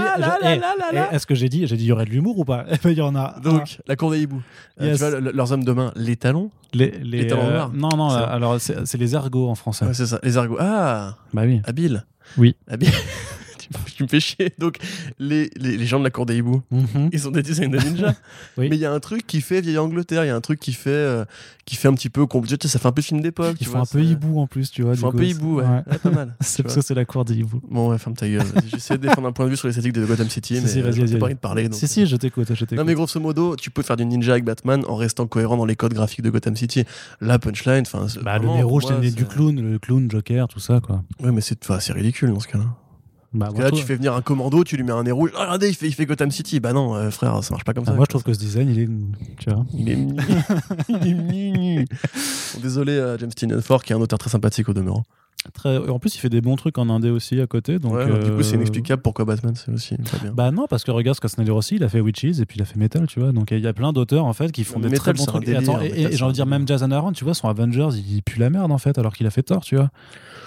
Oui, j'allais dire, il pue pas la merde, mais en fait. En fait, non, enfin, enfin, c'est pas, c'est pas le pire. Après, moi, j'ai j'ai enfin, trois arcs, hein, je vais pas non plus. C'est euh, beaucoup, hein. Ça fait beau. c'est- Ouais, mais parce que Jason Aaron, hein, honnêtement, je ne serais pas forcé comme Ouais, ça. mais- mais le dessin n'est pas, il est pas aidé par un le dessinateur. Bon, ça dépend quand c'est Ed McGuinness, moi j'aime bien, tu vois, j'aime bien son Ah, style. franchement, mais, euh, mal, Ed McGuinness, quoi. mais, euh, mais en vrai, pour du Jason Aaron, tu vois, et je suis pas non plus le plus grand spécialiste euh, de lui, tu vois, mais je fais, mais on se fait chier dans son Avengers, Mm. tu vois, c'est pas. Ouais, non, je suis assez d'accord, effectivement. Là, le dernier truc, euh, Age of Khonshu, là, mon dieu, quelle horreur. Et pourtant, j'adore Moon Knight, tu vois, mais. Oh Bref, euh, qu'est-ce que je veux dire? Justement, bah, on parlait de Marvel, ça, ça tombe bien, puisqu'on va parler aussi d'une nouvelle série. Alors, ça, c'est un peu. euh, tu connais le proverbe sur, sur les, les pots et la confiture, là? Dans les vieux pots qu'on fait les meilleures confitures. Ouais, c'est ça. Bah, eux, ils ont juste gardé, c'est dans les vieux pots qu'on fait les confitures. On verra bien si ce seront les meilleurs ou pas, mais clairement, ils ont compris le principe de recyclage. C'est marrant, Arnaud. Hein C'est un petit je, marrant. je fais de l'esprit, j'ai j'ai Oh réfléchi. là là, Alors, secret coulis, la télescopée. j'ai réfléchi trois jours sur cette vanne, bien entendu. bien entendu. Oui, je vous avais, il a une anti-sèche sur sa main, il l'a Ah, écrit. c'est ça, ouais, c'est ça. j'ai- C'est plein de fautes, Arnaud. Oui, bah écoute. Euh, Qu'est-ce que je veux dire? Oui, alors ils ont annoncé une série qui s'appelle X-Men Legends et le principe, grosso modo, c'est qu'à chaque numéro. Mais non, mais arrête de rigoler. J'ai même pas présenté le truc que tu te marres. c'est comment tu le fais, c'est trop mignon, tu vois. Bah oui. Ils ont annoncé une série qui s'appelle X-Men Legends et le Bah ouais. concept, en fait, Alors le concept, c'est très simple. Pour chaque numéro, en fait, on revient un petit peu à. En fait, on fait, on ramène des, euh, des auteurs, des autrices euh, qui ont fait des grands arcs, des grandes histoires dans l'histoire des X-Men, et en fait, ils les font revenir. En fait, ils les replacent dans cette continuité à l'époque pour faire de nouvelles histoires qui se déroulent à l'époque de, de leur run euh, établi. C'est-à-dire comme que symbiote Spider-Man. Exactement, comme Symbiote Spider-Man, comme Maestro aussi au final de Peter Tout David qui revient dans le truc. Donc voilà, c'est un peu Marvel qui fait sa soupe nostalgique euh, régulièrement en fait depuis quelques années. Euh, c'est pas pas pas un concept neuf. Euh, même tu sais même avec le God Loves Man Kills euh, Extended Cut où euh, ils ont demandé à Chris Claremont de, et Brent Anderson de redessiner des scènes C'est pas pour un pour inclure ouais mais pour un alors c'est pas complètement pareil parce que du coup le but c'est un peu d'inclure l'histoire à la continuité d'On of Mmh. X c'est comme Mais- euh, Marvel's Epilogue avec Bush Shaker Ross. Voilà, mais par contre, dans un autre, euh, dans le même délire, euh, il y, a, y a une anthologie euh, X-Men de Claremont qui sort et ils ont demandé à, à Claremont et euh, La Roca de faire un petit préquel à Days of Future Past qui sera inclus dedans, tu vois. Donc vraiment. Là, c'est quand même c'est euh, exactement le même principe, c'est-à-dire on demande, euh, par exemple, bah, Chris Claremont est au programme. Et on va lui dire, bah, excuse-moi, est-ce que tu veux faire un- une histoire qui sera, par exemple, je sais pas, une préquelle à Dark Phoenix Saga euh, ou, à n'importe quel autre arc qu'il a fait dans le passé. Et ce sera voilà le, truc de chaque numéro. Donc dans le premier numéro, qui sera là, il y aura Fabien Nicieza, donc qui était scénariste des X-Men dans les années 90, qui retrouve, je te le donne en mille, Brett Booth. Yes. Yes. Ah, Ah. ils savent vendre. Ah, hein. bah ouais. C'est- Mais du coup, pour en fait, en fait, du coup, l'idée, c'est que pour ce premier numéro, ils vont revenir en fait sur un arc. euh, alors, je sais pas si t'es expert, euh, je vais dire comme moi, mais du coup, si t'es pas expert comme moi, mais grosso modo sur un truc euh, sur le personnage d'Adam X, donc euh, qui était en fait, en fait, il y avait une intrigue sur les, les trois frères Summers, c'est-à-dire, et en fait, il y avait un personnage qui, donc, qui avait été présenté qui s'appelle Adam X et qui devait être en fait bah, le troisième membre de la fratrie Summers avec Cyclops et Havok, sauf que Il y a Vulcain- Sauf que voilà, sauf qu'en fait le délire c'est que c'est devenu Vulcain parce qu'en fait l'auteur euh, Fabian avait été dégagé entre temps et que du coup après euh, entre euh, changement de plan éditoriaux et Redcon en fait c'est Vulcan voilà qui était devenu le troisième frère. Et donc là bah, ils le font revenir euh, sur X-Men Legends pour ce premier pour ce premier numéro. Et euh, Nicieza a dit bah du coup qu'il va pouvoir raconter l'histoire qu'il avait euh, en tête et faire vraiment alors je sais pas comment ils vont redconner tout ça et tout ça mais grosso modo, il va, il va vraiment pouvoir raconter l'histoire telle qu'il le voulait avec donc ce Adam X qui sera bien le, le troisième frère euh, Summers euh, Et Brett Booth au dessin. et Brett Booth au dessin. Quel événement. Brett Booth, sachant que Brett Booth est déjà sur le X-Men de Jonathan Hickman en janvier, donc euh, ils ont. Ouais, non, mais il a, il a fini son contrat d'exclu chez DC et du coup ils sont en train. Mais ça, ça c'est aussi, un truc qu'il faut se mettre en tête, c'est que par rapport là à- au, au relaunch de DC en mars, il y a beaucoup moins de titres qui sont publiés. Euh, T'as aussi Rich Johnson qui dit que faut s'attendre à ce qu'il y a énormément de gens en fait qui bossaient chez DC qui vont aller Ouais, débarquer chez Marvel, ouais. puisque euh, Marvel lui n'a a priori pas l'intention oui, de, trop diminuer son Au volume. contraire. Ou, euh, donc voilà. Mais, mais voilà, donc euh, ensuite, voilà, il y aura aussi Louis Simonson, Larry Hama, Peter David, euh, donc voilà, des grands noms de l'histoire des X-Men pour refaire des histoires dans le passé, mais qui sont publiées à l'instant présent. Ça t'inspire Enfin, je sais pas, je trouve pas ça forcément Oui, non, nul, moi, je trouve ça mais cool. Enfin, mais je trouve ça cool et en même temps, c'est euh, effectivement, c'est facile, tu vois, quelque part, de, en plus de faire encore plus de X-Men au moment où les X-Men marchent mieux. Et, et, et la crainte, c'est que du coup, Marvel commencerait à polluer un petit peu euh, le volume des Hickman, notamment en mettant vrai pouf au dessin. Pardon.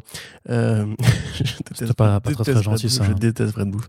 Pour, pour moi, tu franchement. détestes son dessin, tu Si, si un jour il y a un Kickstarter, genre on file un très gros chèque à Brett Booth pour qu'il arrête de dessiner et qu'il prenne sa retraite, je, je donne 100, 200 balles. Je suis chaud complètement, mon gars. Mais euh, voilà, c'était euh, cette, cette gratuité. mon avis sur Brett. Non, je déteste vraiment son style. Pour moi, c'est c'est l'un des pires artistes euh, du monde. Euh, avec, John, avec Romita. Donc. euh, Putain, mais les hot takes de, de dingue que tu nous fais là, Corentin. Non, mais franchement, euh, tu sais quoi, non, je ne vais pas m'excuser. J'aime pas Brett Booth, voilà. Donc, mais au-delà de ça, euh, ça reste cool parce qu'effectivement, si ça permet euh, mais en fait de donner un petit peu d'existence à des, des- des plus vieux volumes, parce que c'est vrai que on vient de parler avec DC de l'ère des relaunch, et actuellement on est en plein dans l'ère des relaunch. Euh, je pense que se trouve les, les chercheurs. C'est de jamais comics, fini depuis 2011. euh, Les chercheurs de comics dans 30 ans diront que la décennie 2010-2020 c'était la relaunch euh, age, tu vois, le relaunch age après le dark age.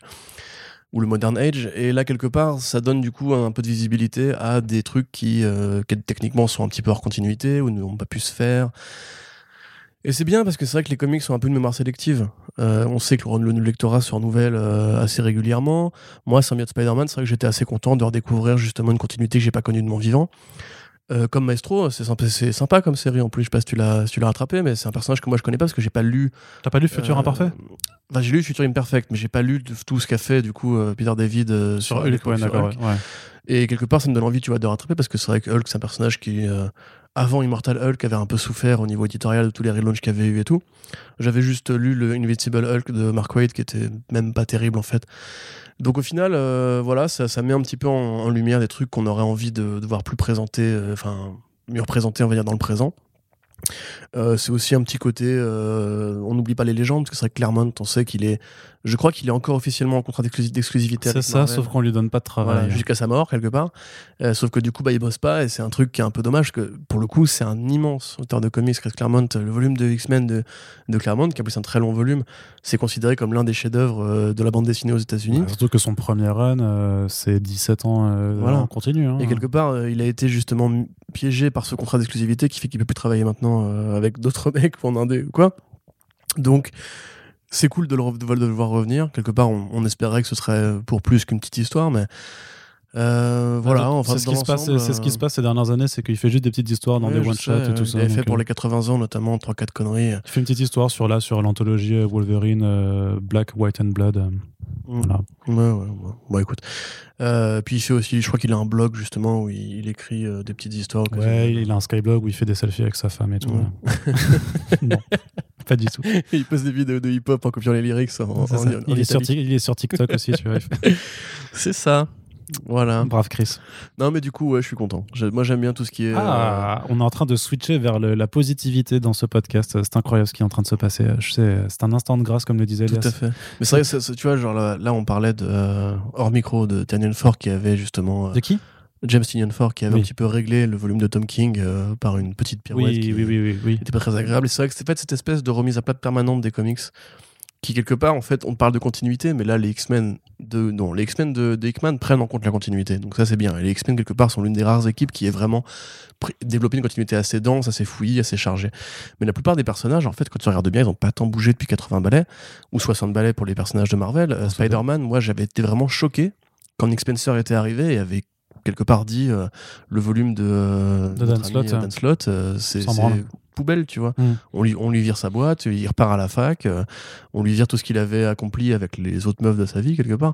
Mais, Et sa, mais sa boîte, il l'avait fait à quel âge? Sa il boîte, a- il a fait à quel âge? Ouais, Euh, bah, avait, c'était il, avait fini, il avait fait les, les, les- il avait fini ses études, quoi. Je veux dire, c'était un jeune adulte. Oui, tout à fait. Oui, mais ça, Et du coup, il retourne à la fac. il y a même. un flou temporel, oui, c'est ça. Ouais, En fait, si tu veux, quelque part, il avait rendu son, son je te- bon, anecdote, voilà, il avait rendu son devoir de, euh, de fac, Mm. euh, mais il était encore Docteur Octopus à ce moment-là. Coup, quand il, quand, il, revient Spider-Man, tu sais, il y a des gens qui font des, des comparatifs de copies et qui voient qu'en fait la théorie qu'il a développée c'est la même que le Docteur Octopus et du coup il- Peter Parker est accusé d'avoir triché. Donc il est strippé de, ses- de son diplôme de, de- de grand chercheur, etc. Et donc il doit repartir sur les bancs de la fac. Oh, c'est nul. c'est nul. C'est moi, et moi ça m'a vraiment choqué, etc. D'ailleurs, ça, Donc- ça me fait penser qu'il y a plusieurs, il y a plusieurs personnes qui aiment pas du tout le run de, Spencer sur Spider-Man. Parce que Ah, j'ai moi, fait- je- je Il y, avait- il y avait une petite actu euh, là, euh, il y a eu deux trois personnes qui ont été virées de, chez Marvel euh, de nouveau, dont euh, John Lee qui est l'éditeur qui a ramené Warhammer chez, chez Marvel. Ok. Donc je sais pas ce que ça, si ça veut dire quelque chose pour le devenir de la licence, donc on, on verra. Ça va dépendre des ventes. Mais, du- mais sur le partage, il y a- je euh, je, crois qu'il s'appelle Spider Yo-Yo, que je salue du coup, euh, qui partageait l'article en disant Nick Spencer, Nick Spencer, euh, alors que le titre c'était juste euh, nouveau, nouveau licenciement chez Marvel, tu vois. Ouais, ouais. Mais Après à, il fait Oh non, c'est pas lui, fait chier. à l'inverse, Spencer va aussi récupérer des éléments de continuité qui, qui sont plus anciens et tout. Donc c'est toujours un peu. Voilà, mais effectivement, moi je trouve quand même que les personnages de comics, on, on a tendance un petit peu, même les auteurs de comics, on a tendance un petit peu à les ranger au placard. Je si c'est pas Frank Miller ou euh, Grant Morrison ou Alan Moore, en général, trouver du travail aujourd'hui quand t'as un run légendaire, mais il y a 20 ans dont personne se souvient, à part les gros gros lecteurs, les gros gros passionnés, c'est compliqué. Donc je suis content déjà que tout ça leur donne du boulot, parce qu'on sait que c'est pas une carrière qui. euh, Enfin, c'est dur d'être un, un auteur de comics qui est vieux si t'as pas fait vraiment un truc, un chef-d'œuvre ou un personnage euh, ultime qui va te permettre de- de- d'évoluer en convention, etc. Surtout qu'à l'époque, tu as travaillé dans des conditions qui faisaient que euh, financièrement, ouais, tu étais beaucoup, euh, Ouais. Beaucoup plus exploité. C'est pareil pour les dessinateurs. Enfin, genre, quand tu vieillis, tu te ruines, la- tu te ruines les yeux, tu te ruines les mains. C'est Enfin, on sait que les, les vieux dessinateurs, même Neil Adams par exemple, c'est l'un des rares, des, rares, exemples qui continuent à produire, mais son trait a énormément évolué depuis tout ce temps. Donc bref, tout ça pour dire que grosso modo, je suis content moi qu'on remette en avant ces, ces grands auteurs d'hier qui euh, quelque part ont, ont écrit l'histoire et qu'on oublie un peu trop vite que les, les grands réalisateurs d'hier. Bon, il y en a plein qui ont disparu, hein, mais il y a encore des mecs qui font des films. euh, T'as encore des Brian De Palma qui continuent à exister, tu vois. Ah donc, ouais. euh, c'est un peu dommage que dans les comics, que t'aies un truc qui genre les auteurs durent pas plus de 10 ans, tu vois. Hmm. Vas-y, tu. Non, j'allais faire une blague euh, douteuse, mais vas-y, c'est pas grave. Non, c'est. Sur vas-y, le grand vas-y. réalisateur qui continue à faire des films. Oui. Mais que un grand réalisateur euh, vieux, mais que personne ne veut voir encore faire des films. Non, tu vois pas C'est pas Non. grave. C'est pas grave. Allez, euh, du coup. Euh, hein? Mais non, Polanski, putain. Ah oui, non, mais tu peux la faire cette blague-là, c'est rigolo ça. Bon. Il faut rire des pédophiles. C'est vrai. Euh, Qu'est-ce que je veux dire? Euh, Voilà. Hmm. Et Carpenter qui fait plus rien, tu vois. Ça, c'est Ça, c'est triste, c'est vrai, ça, c'est triste, Il veut plus en plus. Il, Bah- jouait, il jouait à la Xbox et filmait des bédos. Oui, mais il a il a composé pour euh, Halloween. Ouais, mais bon, ça, donc, ouais, euh, on s'en fout. bah, c'est toujours ça. C'est toujours oui, ça. Oui, oui.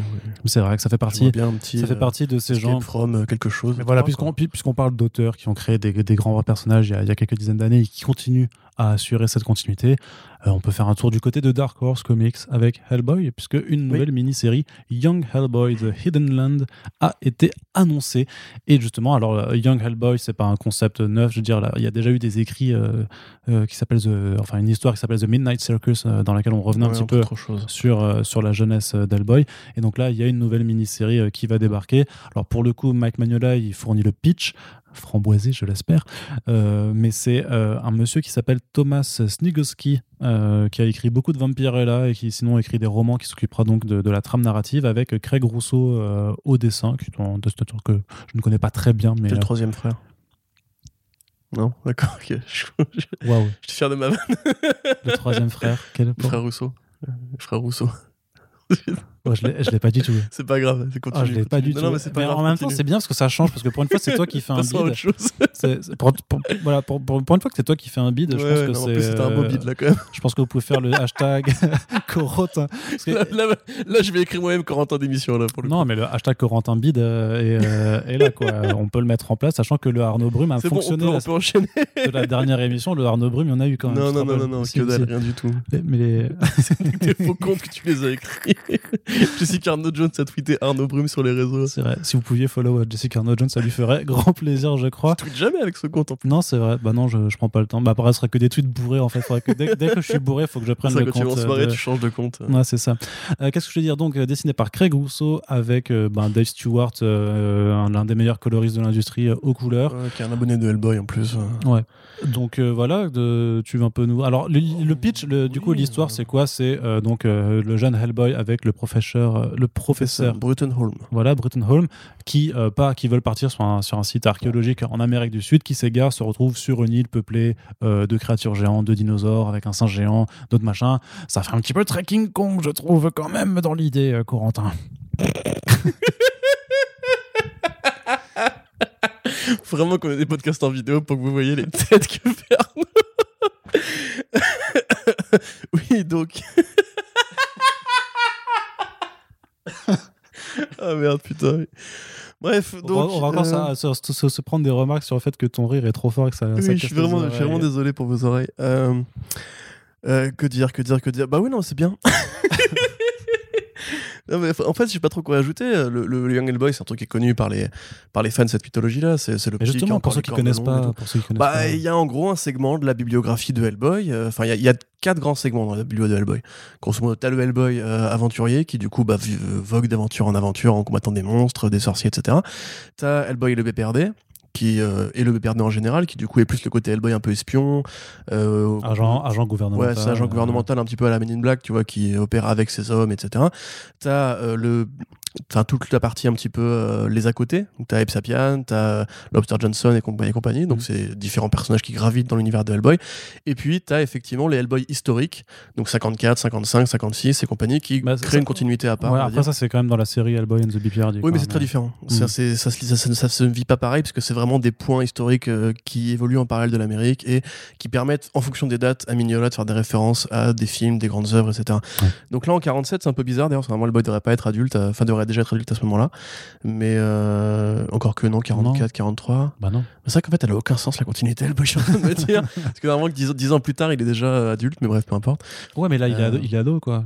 Ouais, il est modo, ado, enfin, il a, je sais pas, ouais. genre 12 ans, 12 ans, 10 ans plus tard, t'as 22, bref. donc t'es adulte. Et grosso modo, effectivement, il y a souvent des flashbacks ou des aventures de Broom que tu vois un petit peu. Pareil, tu vois, on, on a exploré récemment un petit peu le passé de Broom euh, pendant la guerre, enfin un tout petit peu avant la guerre, euh, quand il travaillait pour euh, le département de, de codage de la- de l'armée euh, britannique.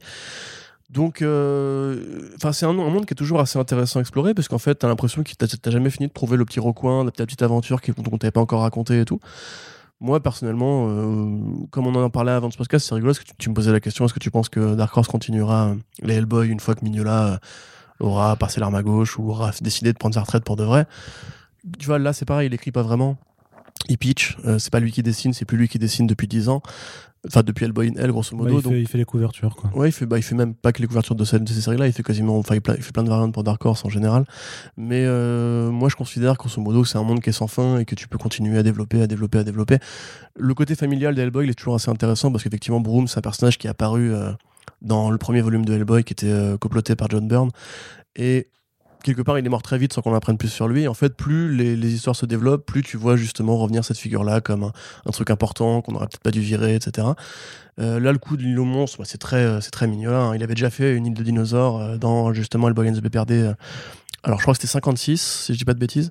Mais il y a toujours eu ce côté un petit peu de les feuilletons pulp, euh, les trucs d'île aux monstres, parce que c'est un mec qui s'inspire vachement justement de la littérature pré-seconde guerre mondiale sur les magazines, euh, les écritures, enfin les, les, écrivains de, de fantastique à la. euh, comment s'appelle ce truc là The Land That Time Forgot ou. Ou même euh, Le Monde Perdu, hein, tout simplement. Ouais. Donc là, on y revient. Effectivement, tout ça, ça, ça gravite dans le même monde que les King Kong, en fait, parce que c'était vraiment une mode à l'époque, le côté île aux monstres avec des créatures géantes, euh, des araignées, etc. Donc là, c'est plutôt cool qu'on y revienne. Moi, je suis très content. En général, de toute façon, le monde de Hellboy, je trouve qu'il y a très peu de déchets. C'est pas un truc qui est très écrit, mais il y a toujours un, enfin, il y a un vrai imaginaire, en fait. Même plusieurs imaginaires en un sens, parce que ça, ça gravite autour de tellement de trucs que voilà. Ouais. Euh, voilà, je suis content et je, encore une fois, je- tout ce qui vient de Hellboy, moi, m'intéresse. hein, je crois que tu seras de toute façon aussi content avec euh, le prochain projet qu'on a déjà abordé hein, dans un précédent euh, front page. Ça s'appelle Sweet Paprika de euh, la dessinatrice et autrice Mirka Andolfo, donc qui avait été annoncé d'abord comme une série d'animation euh, érotique et qui se déclinera du coup en comics à la fois chez Image comics. et euh, chez Glénat puisque c'est un peu maintenant le mode opératoire de en fait du studio euh, italien qui euh, bah, qui s'occupe de l'édition enfin de l'éditeur euh, italien qui s'occupe de, de, de ces projets là c'est de faire vraiment de, de la publication transfrontalière avec le marché italien, le marché américain et le marché français. Je pense qu'elle a effectivement une sorte de contrat d'accord ou d'exclusivité avec Glénat puisque euh, c'est euh, chez eux que sont sortis euh, tous ces titres en fait récents c'est-à-dire Control Natura Mercy en, en ce moment qui a un spin-off qui arrive l'année prochaine et donc là Sweet Paprika donc une forme de, de, de, de comédie à la Devil Wears Prada Sex and the City sauf Mhm. que les personnages féminins sont représentés avec des petites cornes de diablotin et que les personnages masculins sont des anges ou l'inverse je Euh, non, je sais pas si c'est les hommes ou les femmes. Enfin, il y, a- il y a des anges et des démons dans ce monde-là. Des... voilà et du cul surtout hein, Voilà, et du c'est, c'est- ça c'est très manga. hein. Il y, a- il y des mangas comme ça un peu, un peu farfelus où il y a des créatures, euh, Mm. genre des animaux anthropomorphes par exemple, qui évoluent dans le même. Bah, genre tu prends One Piece par exemple, c'est ça. hein, ouais ou Beatstars euh, Et, et ouais, Beastars, effectivement. Bah, a priori, justement, ça attire plus du côté de Beastars, parce que Beastars, c'est quand même une partie érotique, en un sens, puisque les. ces trucs de Fury là Bah, c'est vrai que c'était un truc qu'on avait, on s'était fait la blague avec un pote. C'est en fait, c'est du porno pour les furries, quoi. Mais euh, parce que vraiment, il y a le côté euh, le, le grand loup euh, et la petite lapine, quoi, grosso modo. Mais bon, les Japonais ils ont des délires comme ça. En l'occurrence, effectivement, Tsumir Kandolfo, elle a un style qui est vachement inspiré par le par le manga, hein, personnellement, je trouve. Euh, moi je, moi, je trouve que ça fait très Barbucci personnellement C'est très Barbucci, mais c'est très italien quand même Mais il y a ce côté hein. un petit peu de ces mangas, comment ça s'appelle ce genre, le etchi, tu sais, qui est, Oui. euh, qui est sexy, rigolo, tu vois, Mhm, c'est un mhm. peu ce truc-là. Donc là, effectivement, c'est une, euh, une carriériste qui travaille dans la presse, enfin une femme, une femme de carrière plutôt qui travaille dans la presse, qui a pas trop le temps justement de s'amuser, on va dire, ou de s'envoyer en l'air, ou de picoler et compagnie, et qui va s'en amouracher d'un mec qui, pour le coup, euh, un peu son contraire, c'est-à-dire qu'il est beaucoup moins strict, il est beaucoup moins sur le, porté sur le boulot. peu- désinvolte il est charmeur et désinvolte c'est un peu un glandeur aussi. Ouais. Tu vois, c'est un peu le, le glandouilleur euh, qui aime bien justement euh, se prélasser au soleil, euh, un peu un peu comme toi quoi en fait un peu comme moi, c'est Ouais. ça. un, petit peu, Complètement. un petit peu l'histoire de ma vie, euh, voilà, c'est ça, pas du tout. Mais du coup, ouais, alors les référents, effectivement, sont assez évidents, parce que c'est une meuf qui vit dans une grande ville, qui travaille dans une rédaction, qui est Enfin, c'est une rom-com aussi, donc effectivement, comme tu disais, le Diable s'habille en Prada, c'est la référence qu'elle a utilisée pour, pour décrire le projet.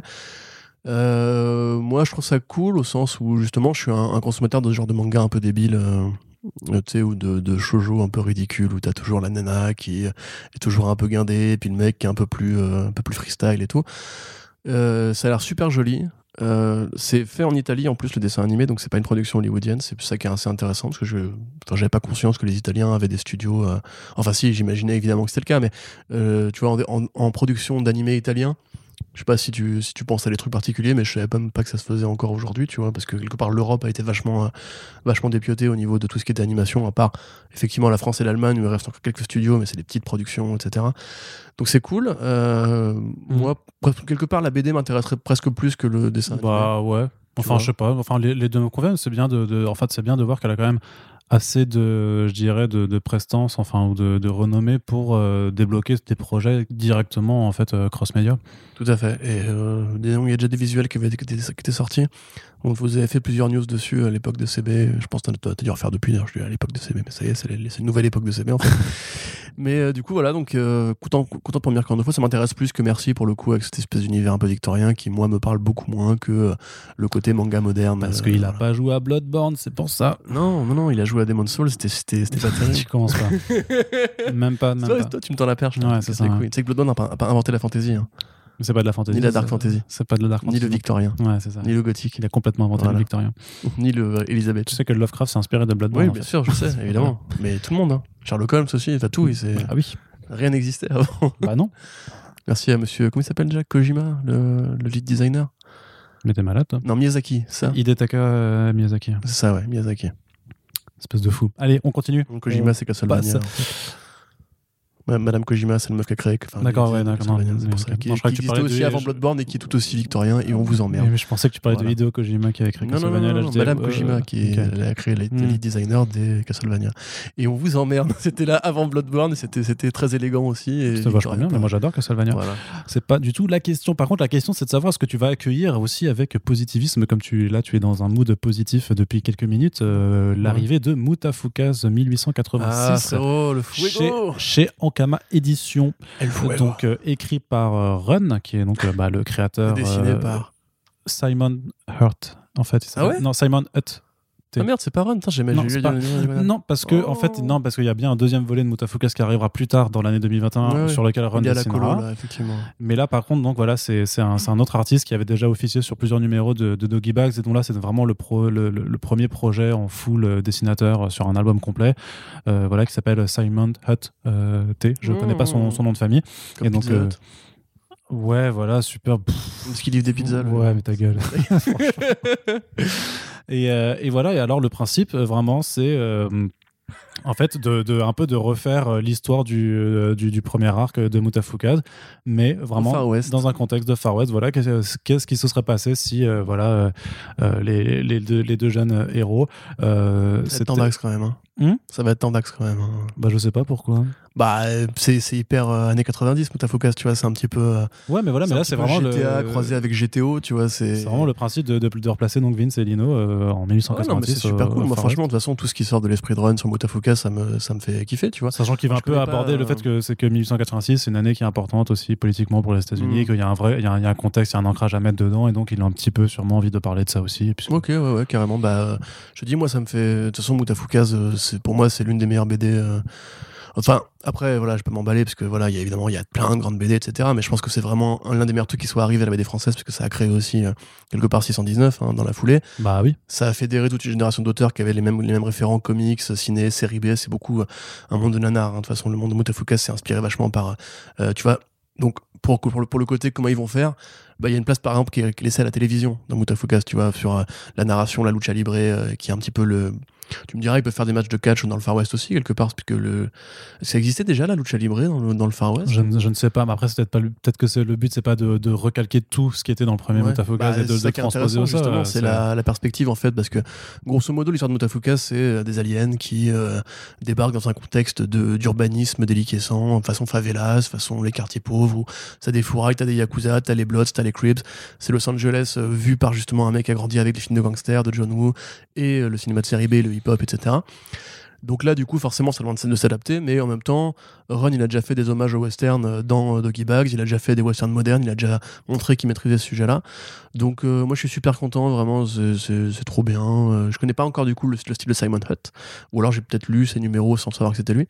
Mais euh, bel, exercice de style, effectivement, et en plus, ça ne gêne pas la parution régulière de Mutafukas qui continue avec ce nouveau volume.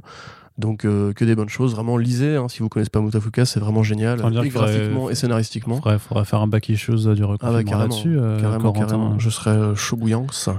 Et euh, voilà, vraiment, c'est c'est de la bonne BD française qui, qui nous rend fiers parce que pour le coup, voilà, pour les mecs comme moi qui ont grandi avec GTO et qui aiment bien tout ce côté un peu nanar, un peu série B, un peu, euh, un peu rap, un peu crasseux et tout, c'est vraiment, euh, c'est bien. Voilà, je suis content, tu vois. Là, j'en Ah, parle avec. C'est euh, ça, il a le c'est sourire. bizarre, hein, qu'est-ce qui m'arrive Là, j'ai euh, pas de il truc à est- dire de négatif. euh. C'est incroyable. C'est voilà, faut juste dire quelques mots magiques. euh, parfois on dit Alan Moore, parfois on dit euh, Ouais, c'est ça. Mutafukaz, et voilà. Et, Est-ce que Run serait le Alan Moore c'est marrant parce que t'as te- ce sourire d'enfant du coup, les yeux qui pétillent. C'est Ah comme, ouais, un, ouais, comme un ouais, gamin à. Noël, tu vois, qui en apporte des oranges sur le pas de la porte. Non, ça, c'est votre. Noël à vous, là. Avec Saint-Nicolas et le mec en vert, là, qui vient sur le marché de Strasbourg. Bah alors je crois Il que n'y aura pas cette année, d'ailleurs. Vous êtes dingue, non? Fais ça, je t'emmerde. Mais il n'y en aura pas non plus à Paris, il n'y en aura nulle part en Ouais, fait. Moi, je Et, le fais euh, pas à Paris. Il n'y aura pas de marché de Noël. Mais moi, j'avais fait un marché de Noël l'année dernière qui était complètement ubuesque parce qu'il y avait un genre, il y avait un, un, un Carrément stand. ubuesque. Bah, il y avait un dinosaure. Ah ouais, il y avait ah un T-Rex géant. Et, et du coup, je me dis, mais, à la Batcave, il y avait une grande pièce est-. Non, non, je dis juste, mais moi je veux bien, d'accord, c'est un peu fait foraine, je sais pas, mais pourquoi un putain de T-Rex pour un marché de Noël? C'est quoi votre délire? C'est quoi votre Euh, concept? le dinosaure fêtait Noël aussi. Après, c'est peut-être le Noël créationniste, tu vois, je sais pas. C'était trop bizarre, mais voilà. Mais Mm. il y avait une attraction. Moi, je le fais à Nantes et à part le vin chaud, bah, il n'y a pas grand chose de, super stylé. Ouais, puis le vin chaud, faut le trouver le bon parce que euh, sinon, euh, tu sais, c'est euh, sinon c'est parfois des briques ou même de la poudre dans laquelle tu mets du, de, l'eau. c'est ça, ouais. Bah, c'est c'est une espèce de solution qu'ils mettent dedans. Ah, c'est affreux, c'est affreux, pas, terrible. C'est pas terrible. Bref, euh, plutôt que de parler de vin chaud et de se lamenter sur le fait qu'on n'aura pas de marché de Noël cette année, euh, accueillons un nouvel éditeur, euh, un nouvel éditeur de comics sur le marché VF, un nouvel éditeur indépendant qui s'appelle 404 Comics. Et euh, si vous connaissez un petit peu le marché d'édition en France, euh, vous devinerez que euh, c'est un label comics créé au sein des éditions 404, qui sont donc des éditions de, de- de livres très axés culture geek. Ils font pas mal d'escape game en, en bouquins notamment. Ils font des bouquins non, enfin, ouais, non officiels sur des licences comme Minecraft, voilà, ce genre de choses. Voilà, Quoi c'est tout un. Ouais, ouais, des- Des mais- de la fiction. de en la fait, fiction ouais, Minecraft Ouais, c'est ça. Bah, ça, ça marche. Hein. Enfin, ça, ça, tu sais, il y a, y a en fait, on, Ça raconte quoi? Ah bah, je sais pas, moi je joue pas à Minecraft et je joue pas d'un mec qui a une à- pioche à, et- Fortnite. et, euh, Non, non, mais je sais. Je, Je sais même pas quoi. Enfin, il n'y a même pas d'histoire dans Minecraft.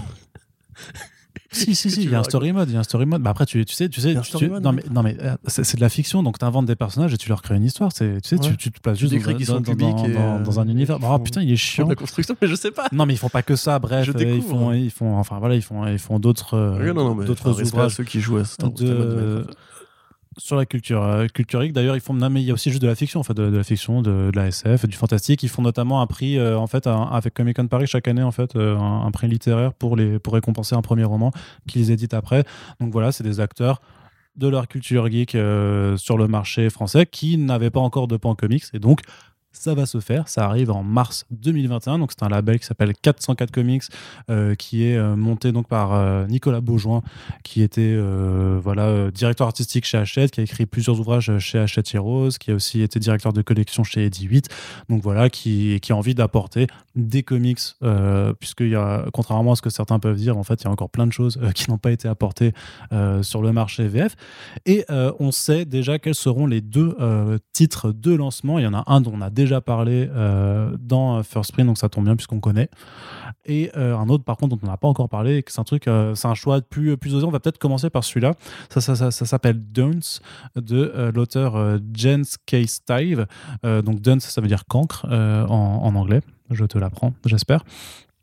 Et euh, du coup, c'est en fait c'est un- un- une bande dessinée qui nous vient du, euh, du nord euh, de Norvège en fait. Donc c'est de la de la il y a un style très comic strip en fait à la Bill Watterson un peu de façon calvineuse puisqu'en fait c'est cet auteur qui va un petit peu mettre en scène sa vie de tous les jours, sa vie de, de, de dessinateur qui est considéré un petit peu comme un tir au flanc par le reste de sa famille, qui essaye de voilà de, de, trouver un petit peu sa place dans le monde face aux absurdités un petit peu de la vie quotidienne. Donc il y a vraiment ce côté un petit peu très bah, très humoristique en fait, euh, où il fait aussi parler en fait un peu tous les personnages, c'est-à-dire aussi le chien de la famille, mais aussi euh, par exemple, des, grosso modo, je sais pas, t'as un gag, à un moment tu vois son petit, le, petit frère du, du, héros du coup, qui doit faire un, un, rapport sur les oiseaux, donc il va observer des oiseaux, sauf que t'as aussi le point de vue des oiseaux, et t'as as deux pigeons en train de discuter sur un arbre qui font putain, il est encore là, là nous mater, il, il me met trop mal à l'aise et tout. Enfin voilà, t'as plein de trucs un peu décalés. Voilà, c'est un peu absurde. C'est une BD qui a été récompensée en Norvège avec, alors toi tu vas te moquer forcément, mais un, truc qui s'appelle le Spring Award.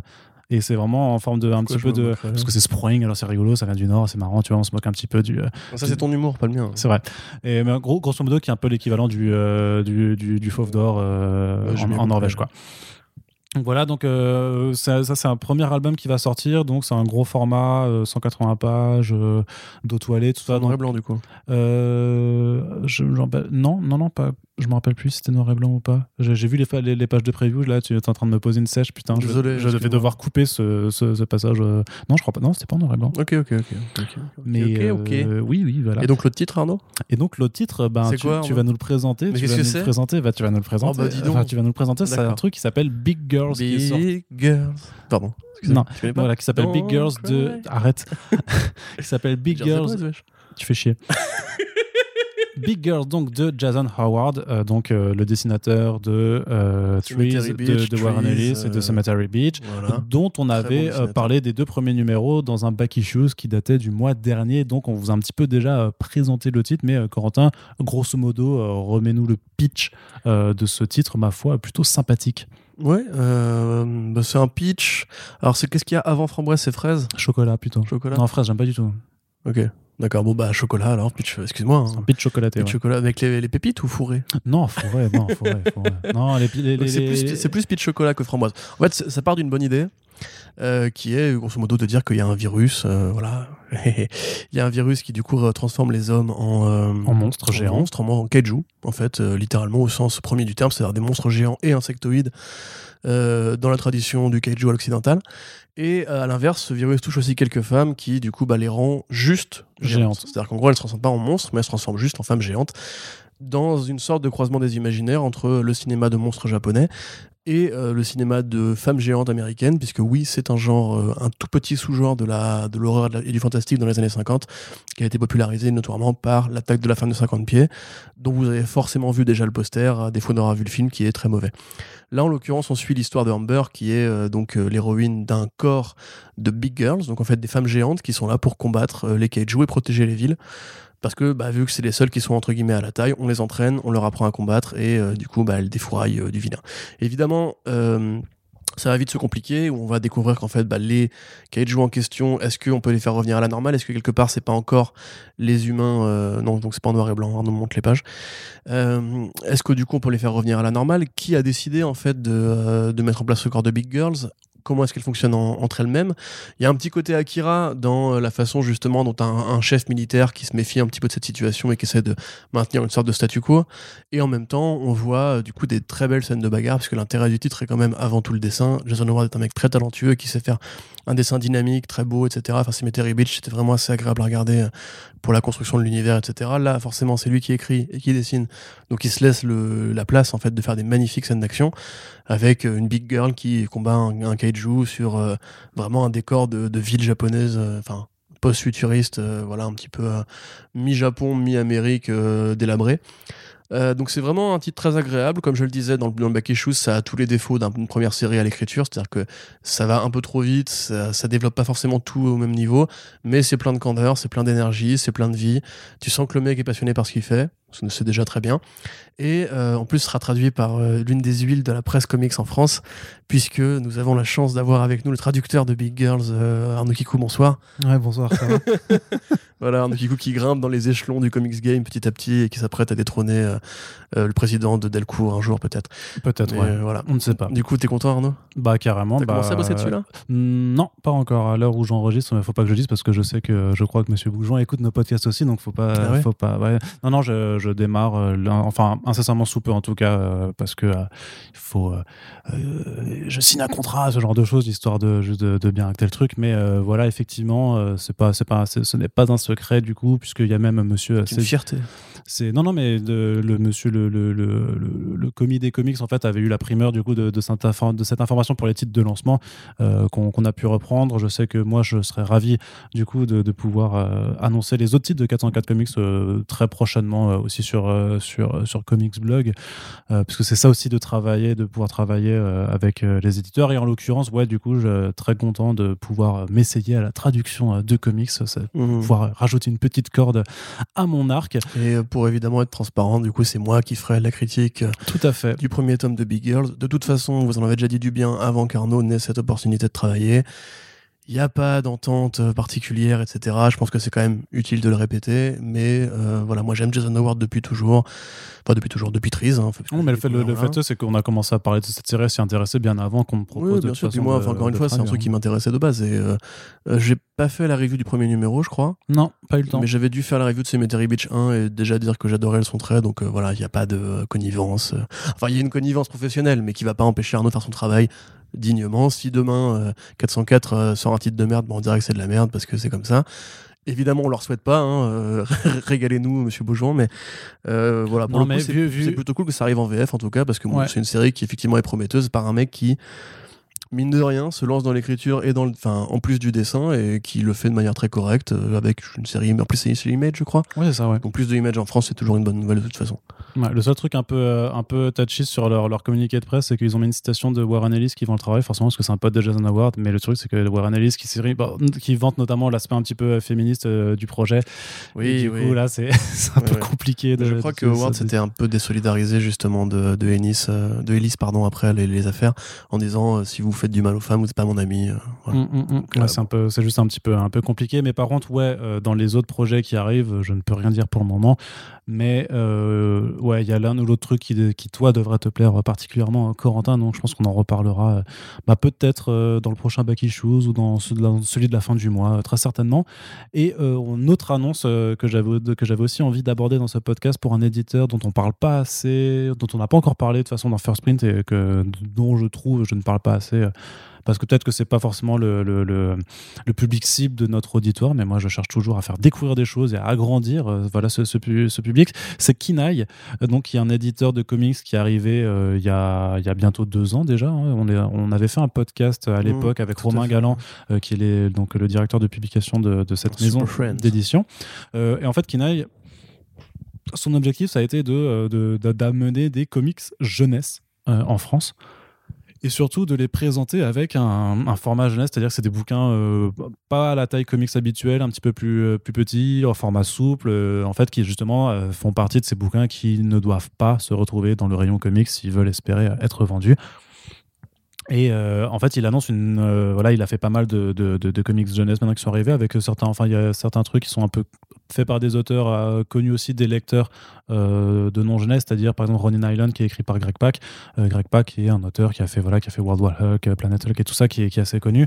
Euh, mais là, par contre, ce qui m'intéresse, c'est que il sort, euh, il annonce une collection euh, Punch qui est faite de création originale, c'est-à-dire que c'est euh, c'est fait par des Français, en tout cas des, des gens qui sont qui sont ici mais sur le format de publication, ça, c'est du fascicule un petit peu. C'est un peu, ça ressemble un peu à une sorte de croisée entre les softcovers de Panini et les, les single issues de, de, de n'importe quel éditeur, parce qu'en fait, voilà, tu auras quatre numéros qui comprennent chacun une histoire originale faite par un, voilà, un duo ou un. Tu disais que c'était un peu le moutafoukaz pour les petits. Le, Ouais. pardon, le doggy bags pour les petits. Doggy Bags pour les petits un petit peu ouais, sur le côté anto- anthologie puisque après le but c'est de les réunir effectivement en album mais pour euh, mais en fait au début tu auras voilà des, des tir- des tirages limités de ces de, de ces formats souples et notamment ben le premier le premier numéro qui arrive en février prochain c'est un truc qui s'appelle Minimage euh, donc qui est qui est euh, écrit et dessiné par euh, Johan Sacré qui a fait une BD euh, jeunesse qui s'appelle Timo l'aventurier dont Lise avait parlé sur 9e art donc je vous invite à rechercher Timo euh, sur euh, sur 9e art pour savoir un petit peu de quoi ça parle c'était vachement bien en tout cas et, euh, et, euh, enfin, c'est beaucoup trop mignon. euh, Donc, euh, je vous invite aussi. J'ai fait un article là-dessus sur Comics Blog Avec un renard trop choupi. avec un renard, justement. En fait, c'est ça le mini-image. C'est le mini-image. En fait, c'est trois graines. C'est un univers un petit peu fantastique, euh, très, très écolo, je dirais, mais très euh, branché Miyazaki, euh, clairement. Euh, Mono- il s'appelle comment les, les petits personnages dans Mononoke, tu sais, qui sont dans la forêt là? Non, ok. Ah, je sais plus. Je sais plus comment ils s'appellent là. Les, Ouais, les euh, trucs qui, qui font. Ouais, qui font les, les trucs avec le c'est- donc voilà, t'as as, trois, t'as trois graines en fait qui, euh, qui retrouvent voilà, ce, ce bébé euh, mini-mage. Sauf que euh, la tribu des graines et des mini-mages est en conflit, puisque forcément bah, les, les herbivores, les, les, animaux mangent les graines en général, et qui sont sur le territoire d'un grand méchant loup.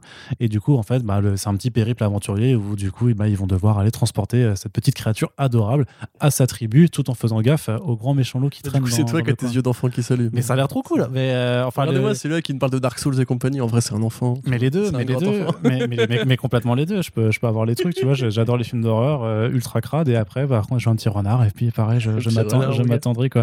Mais voilà, ça sort le 5 février 2021. C'est euh, alors pareil, l'éditeur a, a des- enfin, m'a déjà fait part du, de la suite du programme et euh, ben, j'attends juste d'avoir les, les, les couvertures pour, pour pouvoir continuer à, à- à le dérouler. Mais il y a des gens, voilà, il y a des gens euh, très talentueux qui arrivent euh, et ça a l'air vraiment d'être une collection euh, ultra sympathique. Donc pareil, je pense que pour- peut-être que effectivement les, je sais pas les mecs comme toi et moi, trentenaires machin, euh, c'est pas forcément le, le public cible, mais il y a aussi des gens qui nous écoutent qui ont peut-être des enfants et tout ça. Je pense que c'est une bonne façon d'orienter sur un public jeunesse aussi, c'est de faire découvrir cet éditeur et particulièrement, euh, enfin Minimage, moi je suis au rendez-vous euh, direct en février quoi, parce que Ouh, bah ouais. euh, il y a un autre truc qui est sorti qui a rien à voir, tu vois, chez Kiwin qui s'appelle le, le- le renard et les petits tanuki, je crois. C'est trop mignon, c'est trop bien, c'est juste trop bien, tu vois. euh, Tanuki. Ouais, non, non, c'est vraiment trop, euh, trop mignon, voilà. Donc, euh, Tanuki, j'ai- c'est les chars à ton laveur, là. C'est ça ouais, ouais, ouais, J'adore ça. c'est trop. Le chat, c'est un Tanuki aussi. Ouais, donc voilà, ça, ça a l'air juste trop cool, voilà, un petit, un petit truc de fantasy euh, initiatique avec. T'avais aussi le euh, machin, là, de. euh, Ah, ça y est, voilà, j'ai un trou. Euh, il faut absolument que tu m'aides, là. Avec le renard et le, le mec, ça, ça ressemble vachement au Petit Prince.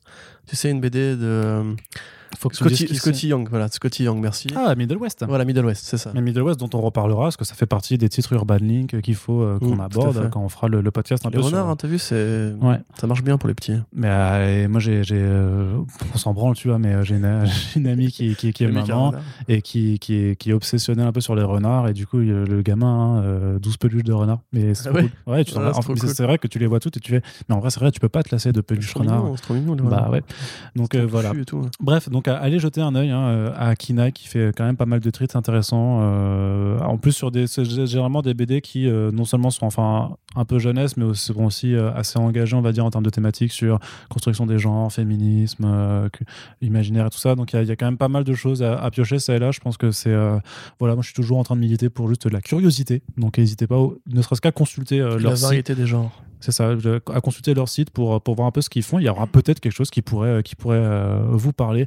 Par exemple, là encore anecdote très personnelle, mais j'ai un ami qui me, qui me conseille, enfin qui me demandait des conseils sur des, euh, des comics qui parlent de sorcières. Et, euh, et je lui parlais euh, Ah ouais. de, de, de- alors je sais plus quel truc que je lui avais conseillé mais des trucs qui étaient plus en VO machin. Et, euh, et c'est aussi pour sa femme il me demandait quelque chose qui est en, rapport avec la mythologie grecque. Et là je lui dis putain j'ai lu un truc récemment ça s'appelle Adrasté de, de Mathieu Bablet. C'est mortel tu devrais le lire. Il y, a, il y a carrément ce contexte. Ah, Tu m'as pas dit que c'était la Bible? Hein? Tu m'avais demandé un truc par rapport à Dieu. Non il y avait aussi d'autres trucs oui oui c'était un ensemble mais là pour le podcast je raconte pas tout parce que sinon enfin, déjà là les gens se disent mais vont s'en branle de ta life mon gars arrête Mais non, les gens, ça intéresse les gens. Et du coup, donc, je lui renvoie vers Adrasté, je lui renvoie vers Adrasté en lui disant des conseils d'autres trucs qui étaient plus en VO parce que je, je, je sèche un petit peu sur cette question des sorcières. Et puis, il m'envoie une photo en me disant Ah, ben, euh, j'ai- commandé. Et puis, euh, le, le- le mec du, du comic shop m'a glissé un, un numéro du FCBD qui était en fait euh, Le garçon sorcière chez Kinai, qui en fait est un truc jeunesse qui parle effectivement de sorcière euh, complètement un peu avec le, ce, ce côté un peu euh, la sorcière comme euh, euh, imagerie euh, du féminisme. Et je fais Ah oui, bien sûr, mais enfin, voilà, je suis, je suis con de ne pas y avoir pensé. C'est voilà. incroyable. C'est vrai que je suis con. En fait, c'était la conclusion que je voulais dire. Je voulais dire officiellement dans ce podcast, je reconnais mes torts, je suis un, je suis con. Voilà. mais surtout de dire que euh, voilà, on ne s'attend pas forcément à, à trouver des choses en fait qui nous intéressent euh, parce qu'il y a quand même bah, voilà une offre des, euh, des comics très très variés en France donc euh, voilà Euh, on peut passer à la suite je, je crois que j'ai fait mon laïus sur la Tu curiosité conseillé euh, Chilling Adventures of Sabrina aussi, j'espère. oui bien sûr Voilà. mais euh, c'était euh, voilà c'est Attention, Arnaud. hein. oui oui mais c'est elle, recherchait plus quelque chose euh, Plus euh, léger. ouais voilà c'est ça Mais l'usine Hein Mais l'usine Oui, mais Mélusine, c'est pas du comics. Elle voulait, euh, Ah, elle voulait un petit peu du. Non, du- j'accepte. c'est vrai que Mélusine. Oui, mais Mélusine, en plus, c'est vachement bien dessiné. Moi, j'adore. Ouais, j'adore, ouais. C'était, c'est Clark, il s'appelle, je sais plus comment. ça Alors là, euh, euh, c'est pas Midam, Midam c'est Kid Paddle. Ouais. Moi je sais plus. je crois que c'est Clark. Il y avait eu un caméo d'ailleurs de Midam qui avait dessiné un monstre dans Mélusine. Oui. Ouais, ouais. C'était trop bien, c'était le crossover incroyable de mon enfance. Voilà. C'est vrai que mais ouais, c'est, c'est- c'est- oui c'est ça c'est Clark c'est bien lui qui euh, qui enfin non c'était non c'était François Gilson au début puis après c'est Clark qui a repris euh, ensuite euh, voilà je, je fais mes, mes propres mes propres recherches et on continue avec une bonne nouvelle également Allez, pour euh, ceux qui aiment Sandman, puisque le feuilleton audio de d'Audible sera disponible en VF au printemps 2021. Alors certes, on n'aura pas Neil Gaiman en narrateur, on n'aura pas le casting complètement débilement dingue de, de, du- de la version en anglais, mais je trouve ça super cool euh, de, de voir le format euh, bénéficier d'une ad- d'une adaptation VF, sachant que après, bon alors les noms qui ont été annoncés, euh, je, je vais être franc, je ne les connais pas parce que je suis vraiment pas spécia- spécialiste sur le terrain du doublage VF. Euh, mais euh, à partir du moment où euh, c'est pas Kev Adams qui a été recruté en Star Talent pour, pour faire le truc, je pense que c'est des gens je qui sont même budget. professionnels et qui feront, qui feront le taf correctement, sachant que les effets sonores et tout ça vont rester les mêmes, je pense. Donc ça, ça c'est déjà cool. Puisqu'il y avait quand même un, un bon travail d'immersion euh, dans cette version audio. C'est pas juste des gens qui lisent euh, des lignes de dialogue et tout ça. Il y a vraiment euh, un accompagnement sonore, d'ambiance qui t'aide à, bah, en fait, à découvrir cette histoire. Et, euh, et, enfin, ouais, toi, t'es content. Enfin, toi, tu t'en branles peut-être, mais parce que Ouais. VF ouais. Ouais. Putain, c'est. Non, mais la VO est tellement bien que j'ai pas envie de l'écouter en VF. Non, mais oui, mais tout le monde n'est pas anglophone comme toi. Non, euh, élite de la Bah, nation. tu me demandes euh, mon avis, tu ne demandes pas de mettre à la place des gens. Mais moi, je te demande ton avis s'il est positif, en fait. oui, il est Genre, positif. ouais, je suis ah, content. voilà, c'est ça. Tout ce qui fait découvrir Sandman à des gens me, me plaît. Ouais. Mais euh, j'ai pas regardé du coup la liste des interprètes. Effectivement, je, je compte pas le réécouter parce que c'était déjà 11 heures et c'était déjà assez long. Euh, mais en tout cas, ce projet-là a l'air de marcher pour Audible. Et euh, si d'aventure ils peuvent continuer à adapter des comics comme ça, avec, euh, comme tu dis, c'est plus c'est plus qu'un audiobook. C'est vraiment il y a des valeurs de production. T'as des décors entre guillemets, t'as des ambiances sonores. Enfin, c'est vraiment c'est mixé, c'est travaillé et tout. Mais voilà, pour moi, si c'est pas Kat Dennings qui fait Def, euh, ça ne m'intéresse pas. C'est Je sûr. suis désolé. On peut comprendre. C'est un, c'est un point de vue que je partage absolument. Euh, on va finir du coup cette partie comics euh, qui était bien longue, hein, une heure et demie Oh là de, de comics, et on va essayer de finir là en une demi-heure euh, les, euh, ce qui nous reste à traiter du côté des séries télé et du cinéma, parce qu'il n'y a pas grand-chose à se mettre sous la dent, puisque euh, c'est un peu mort hein, en ce moment. C'est Eh pas- oui, voilà, oui. c'est- le mois de novembre. euh, les gens. euh, Non, mais grosso modo, ce qui se passe, c'est qu'en ce moment, l'actualité est quand même composée à 80% de euh, le tournage de quelque chose va démarrer, le tournage de quelque chose a- a- a- est terminé, et euh, les équipes de pré-production se mettent en place. hein. C'est Mm. c'est ce genre d'actualité. Il n'y a, pas encore grand. Parce Ou que tel de- film ou série a fait un caméo dans Magazine Empire ou Entertainment Weekly. Ouais, c'est ça. Parce que on se prépare tout doucement à reprendre un petit peu le chemin d'une actualité plus régulière, plus normale sur les, les grosses productions. Pour l'instant, c'est un peu calme, mais en même temps, c'est pas dérangeant non plus d'avoir euh, le plus de temps pour se concentrer sur les comics. Moi, ça me convient parfaitement. Mais du coup, on a quelques nouvelles de la série White the Last Man qui démarre son tournage euh, vraiment avec un, un recast complet et surtout euh, énorme décision euh, qui va impacter le show de façon assez incroyable, c'est qu'il n'y aura pas de vrais singes utilisés euh, suite à des pétitions euh, et un lobbying Wow. important de la euh, donc la PITA, la P, enfin PETA. Oui, PETA, oui. La, la PETA, parce que la PITA, c'est plutôt le truc que tu vas chez le. Pampita, Ouais, c'est ça. c'est ça. Très drôle, Arnaud. Bah, de nouveau, lui. Moi, lui- tu, te, tu te moques de mes blagues sur Pizza Hut? Euh, Celle-là, elle était beaucoup. Parce que j'entends, j'entends les gens rigoler, les uns ils se font Ah, bien, il a Ah dit oui, bien le con, ah, le pain, il a confondu. Ah, le Oh pain non, c'est incroyable. pas mal, Arnaud Kikou. Ah, Hashtag Arnaud rigolo. Ah, bah, toujours. Mais voilà, donc il sera, ce sera plutôt un singe uti- utilisé en CGI, ce qui est euh, pas dommageable en soi. On a vu dans Umbrella Academy que tu pouvais faire des singes en CGI euh, de façon très Oui, correcte. franchement, on s'en fout complètement. Ah non, c'est mais juste après, marrant parce que c'était- le singe de Friends, euh, de- enfin de Ross dans Friends, qui, avait, Oui, qui était encore en vie, c'est quand même incroyable. il y a quand même cet argument du fait que c'est des singes qui sont euh, en fait pas. Mais tout le monde dit, de toute façon, tout le monde dit, je, je, enfin, tourner avec des vrais animaux, comme même Terror dans, dans, dans euh, The Boys, c'est horrible, c'est chiant, c'est une galère, etc. Le singe en question, d'ailleurs, il avait été viré de Friends. Après, parce entre un, entre un en singe, avait un, un de- singe qui est censé être un animal sauvage et un chien qui est un animal de compagnie. Ouais, tu après, vois. euh, tu vois ce que je veux dire, c'est déjà assez chiant avec un chien, imagine pour avec, avec un singe, quoi. Ouais. Après, Donc, ce, qui est, ce, qui est, ce qui est cool, tu vois, c'est que j'avais vu notamment dans, dans, dans le bêtisier de, de The Boys que tu avais le chien justement Terror qui s'appelle en fait Bentley et, euh, qui, euh, et qui en fait à un moment euh, dans le bêtisier bah, tu voyais qu'en fait il se cassait du tournage pour aller chier. Bah oui. Je trouvais que c'était très l'esprit Terror en fait. euh, je que un- du coup ils l'ont très très bien Très cassé. Garcinis. Ouais. Faut que tu travailles, non, je veux chier. Mais donc voilà, du recast complet un petit peu Ouais. pour la série qui démarre Ouais, alors. ouais. Alors, euh, bon, pour résumer, donc on avait déjà évoqué le sujet plusieurs fois. La série the Last Man est en développement depuis 2015, quand même. Ouais. À l'époque, c'était Michael Green, donc euh, fameux scénariste de, euh, de Green Lantern, non pas entre, entre autres choses. Mais il a fait des trucs bien des fois, genre il a fait Le crime de Laurent Express, qui est apparemment de Kenneth Branagh. C'est de la merde. C'est de la merde, j'ai pas Ah, c'est horrible ce film. J'allais dire qu'il apparemment est nul à chier. mais d'accord. Ok, d'accord, bah très bien, c'est de la merde alors. Mais du coup, Michael Green, donc, qui est un petit peu comme David Goyer, un mec, euh, on sait pas trop ce qu'il fait vraiment sur les tournages, mais apparemment il pilote plein de projets et tout. Il a aussi co-créé euh, la série American Gods avec Brian Fuller. Et euh, une nana qui s'appelait Aida Mashaka Kroll, qui était donc une scénariste noire américaine, qui avait proposé un projet, qui avait tourné un pilote, dans lequel il y avait du coup Imogen Poots, euh, Barry Keoghan et euh, cet acteur-là dont le nom va pas me revenir, Timothy Hutton, voilà, qui devait jouer le président des États-Unis. Et en fait, ce pilote-là n'a pas plu. Enfin, en tout cas, pas les idées pré- présentait FX n'ont pas été validées. Et du coup, bah, FX a dû décaler la période de tournage, sauf que les acteurs qui avaient signé à l'époque pour une première version du script, peut-être que la nouvelle version leur parlait moins. Et ensuite, peut-être qu'après aussi, ils étaient occupés à, faire autre chose, quoi. Ça veut pour le problème quand tu décales tout. Donc, on a viré, euh, enfin, Kogan est parti et on a pris Ben Schnitzer à la place, ça on le savait déjà. Et là, du coup, on a appris euh, via un article de Variety que Imogen Poots passait la main à Olivia Thirlby, euh, une actrice, euh, je crois qu'elle est britannique, qui travaillait justement sur le film Dread de Alex Garland et. et en fait, c'est Alex Garland qui l'a réalisé, mais il faut pas le dire. Qui jouait du coup la nana qui accompagnait Dredd dans l'immeuble. Tu l'as vu ce film, Arnaud? J'ai pas vu, d'accord. Bah, c'était la, me- la meuf blonde qui était une cadette euh, de l'ordre des judges, euh, qui va du coup jouer Hero, la, fra- la frangine euh, du personnage principal.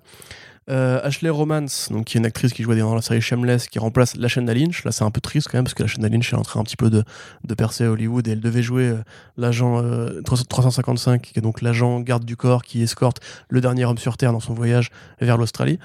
Euh, bon, Ashley Romance, probablement une bonne actrice, j'avoue, je connais pas Shameless, Mhm. donc voilà. Et euh, surtout, bah, il y a. Gros- euh, Grosso modo, ce qui se passe, c'est que tout a changé. voilà, et donc tu as l'acteur Timothy Hutton qui, lui, pour le coup, cède sa place, non pas pour un conflit d'a- d'un gendarme, mais parce qu'il y a une plainte qui a été déposée contre lui pour agression sexuelle. ouais. Euh, non, non, agression sexuelle. Agression, pas harcèlement, c'est viol. Donc, euh, Ok. voilà. Voilà, tristement. Et pour le coup, c'est pas un truc qui a été déposé en place publique, hein, bizarrement. Bon, après, l'acteur est pas forcément ultra connu, mais euh, grosso modo, c'est pas un truc du genre euh, un- une meuf sur les réseaux sociaux qui a dit que là, vraiment, c'est un dépôt de plainte. Donc, FX euh, s'est séparé de lui, hein, tout simplement. Pour prendre à la place l'acteur Paul Gross, euh, qu'un mec connu. Enfin, la, la gueule du mec, vous l'avez déjà vu probablement dans les trucs, il a un peu une gueule de vieux Constantine. Euh, alors, ce qui est quand même très, très curieux, parce que normalement, il est pas censé avoir le président des États-Unis dans la série, enfin, dans le comics Wise the Last Man. Là, ça fait quand même du coup deux actes qu'il est- il a été casté en, en acteur euh, occasionnel. Alors qu'avant, si tu veux, ça devait être un acteur régulier. Donc, on imagine pour des séries de flashback éventuellement. Euh, Diane, Diane Lane, qui jouait Martha fameusement dans, dans BVS, est encore pourquoi là. t'as dit ce nom?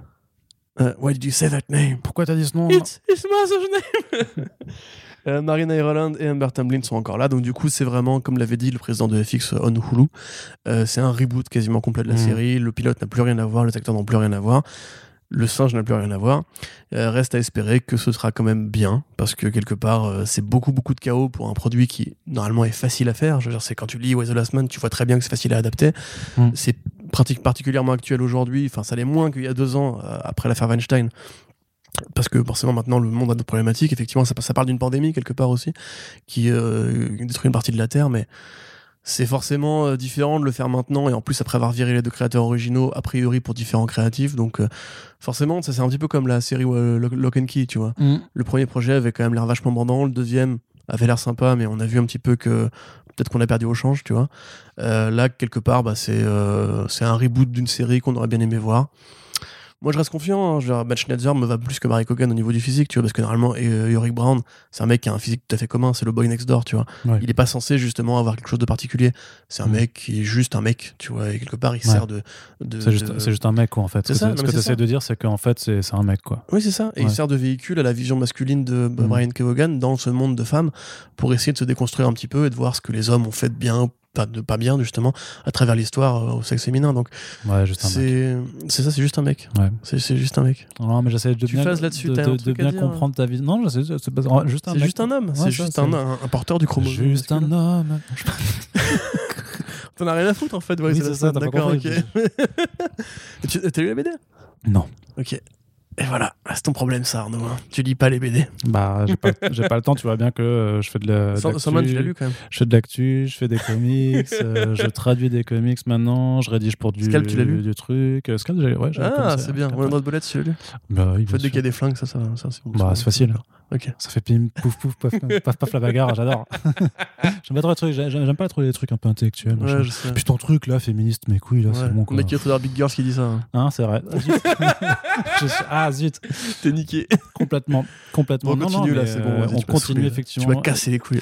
Non, non, mais euh, j'espère surtout effectivement que ce sera bien. Parce que enfin, le le truc qui, qui, qui, qui m'intrigue toujours un petit peu dans, dans ces jeux-là, c'est de se dire à chaque fois que ce soit bien ou pas le résultat final, c'est aussi de voir, j'aimerais bien voir qu'est-ce que c'était la, la- la version originale Ouais, du projet, tu vois, et pourquoi ça n'a pas marché, pourquoi il y a eu tellement de retard. euh. Puis après, quand même, Netflix, enfin, pardon, FX on Hulu, c'est quand même un autre niveau de production que la CW, tu vois. Donc, moi, c'est pour ça que je l'attends aussi. C'est que Forcément, si tu nivelles par le bas. quelque euh, part. Non, non, mais je veux dire, on n'a pas l'habitude d'avoir. T'imagines, Des... Même Preacher sur. AMC, hein, tu vois, c'était prometteur, mais au final, c'était pas non plus très Il y produit. avait, il y avait des concessions, il y avait, il y avait pas mal Voilà. de Donc concessions. là, pour le coup, ils ont du budget. des concessions automobiles, des concessions. euh, Oh là là là là. Vas-y, ferme ta gueule. Enchaîne, enchaîne. Ah là là là là, ce hashtag Arnaud Et rigolo. puis, lis, euh, lis les BD. hein. est- Mais je les lis, je les lis euh, à mon rythme, et j'ai pas le temps de tout lire, mais je les lis, t'inquiète pas, Ouais, t'inquiète ok. pas. C'est en ce moment ce que je, ce que, ce que je lis Je m'en beaucoup. bats les couilles. C'est vrai. Et ben moi aussi, en fait, je m'en bats les couilles, je m'aperçois que ça ne m'intéresse pas non plus. du coup, on va enchaîner sur la deuxième euh, actualité. propre vie ne m'intéresse pas. Le- le- pff, alors là, clairement pas. Euh, Peacemaker, un début Ouais. de tournage bientôt, parce que là, euh, James Gunn a posté qu'il était au Canada pour sa quatorzaine réglementaire, et donc ça va pouvoir commencer Le Like priori là, euh, dans, euh, dans deux semaines, et quelques début janvier 2021 aussi pour la, pour la prod. Oui, bon, on est content. Il y a Steve Agee qui va revenir, donc il y a déjà deux rôles en fait dans, dans The Suicide Squad. Il joue soit un gardien de, enfin, il joue à la fois un gardien de la prison de, de Blackgate et aussi qui, qui Je savais, que, que t'allais faire les. Ouais, ouais, ça va, ta gueule. Blackgate, c'est à Gotham. Avec les talons. Oui, oui, excuse-moi. Euh, qui donc Belle Rêve euh, et qui répond aux ordres d'Amanda Waller, donc euh, toujours joué par euh, Viola, Viola Davis. Et en même temps, c'est aussi lui qui donne sa voix et son corps à King Shark. Donc là, pour le coup, c'est dommage qu'ils reviennent pas faire King Shark dans la série Peacemaker. Je pense Ah ça bah, été- on ça sait pas, on sait pas. Mais après, au niveau budget. euh, C'est pas ce qui était indiqué par Deadline et tout ça, c'est qu'il revenait pour jouer le rôle de, de- de- du gardien de, de prison. C'est de- ce qui indique que la série connectera quand même au moment où Peacemaker. euh, Moi, je pense que ce serait une préquelle, en vrai. Enfin, ce sera pas Oui, une suite, oui, à mon avis. Oui, oui. c'est- À mon avis, je pas- pense qu'il se fait chlasse, euh, il se fait chlasse dans le film. Et... Non, je pense pas, non.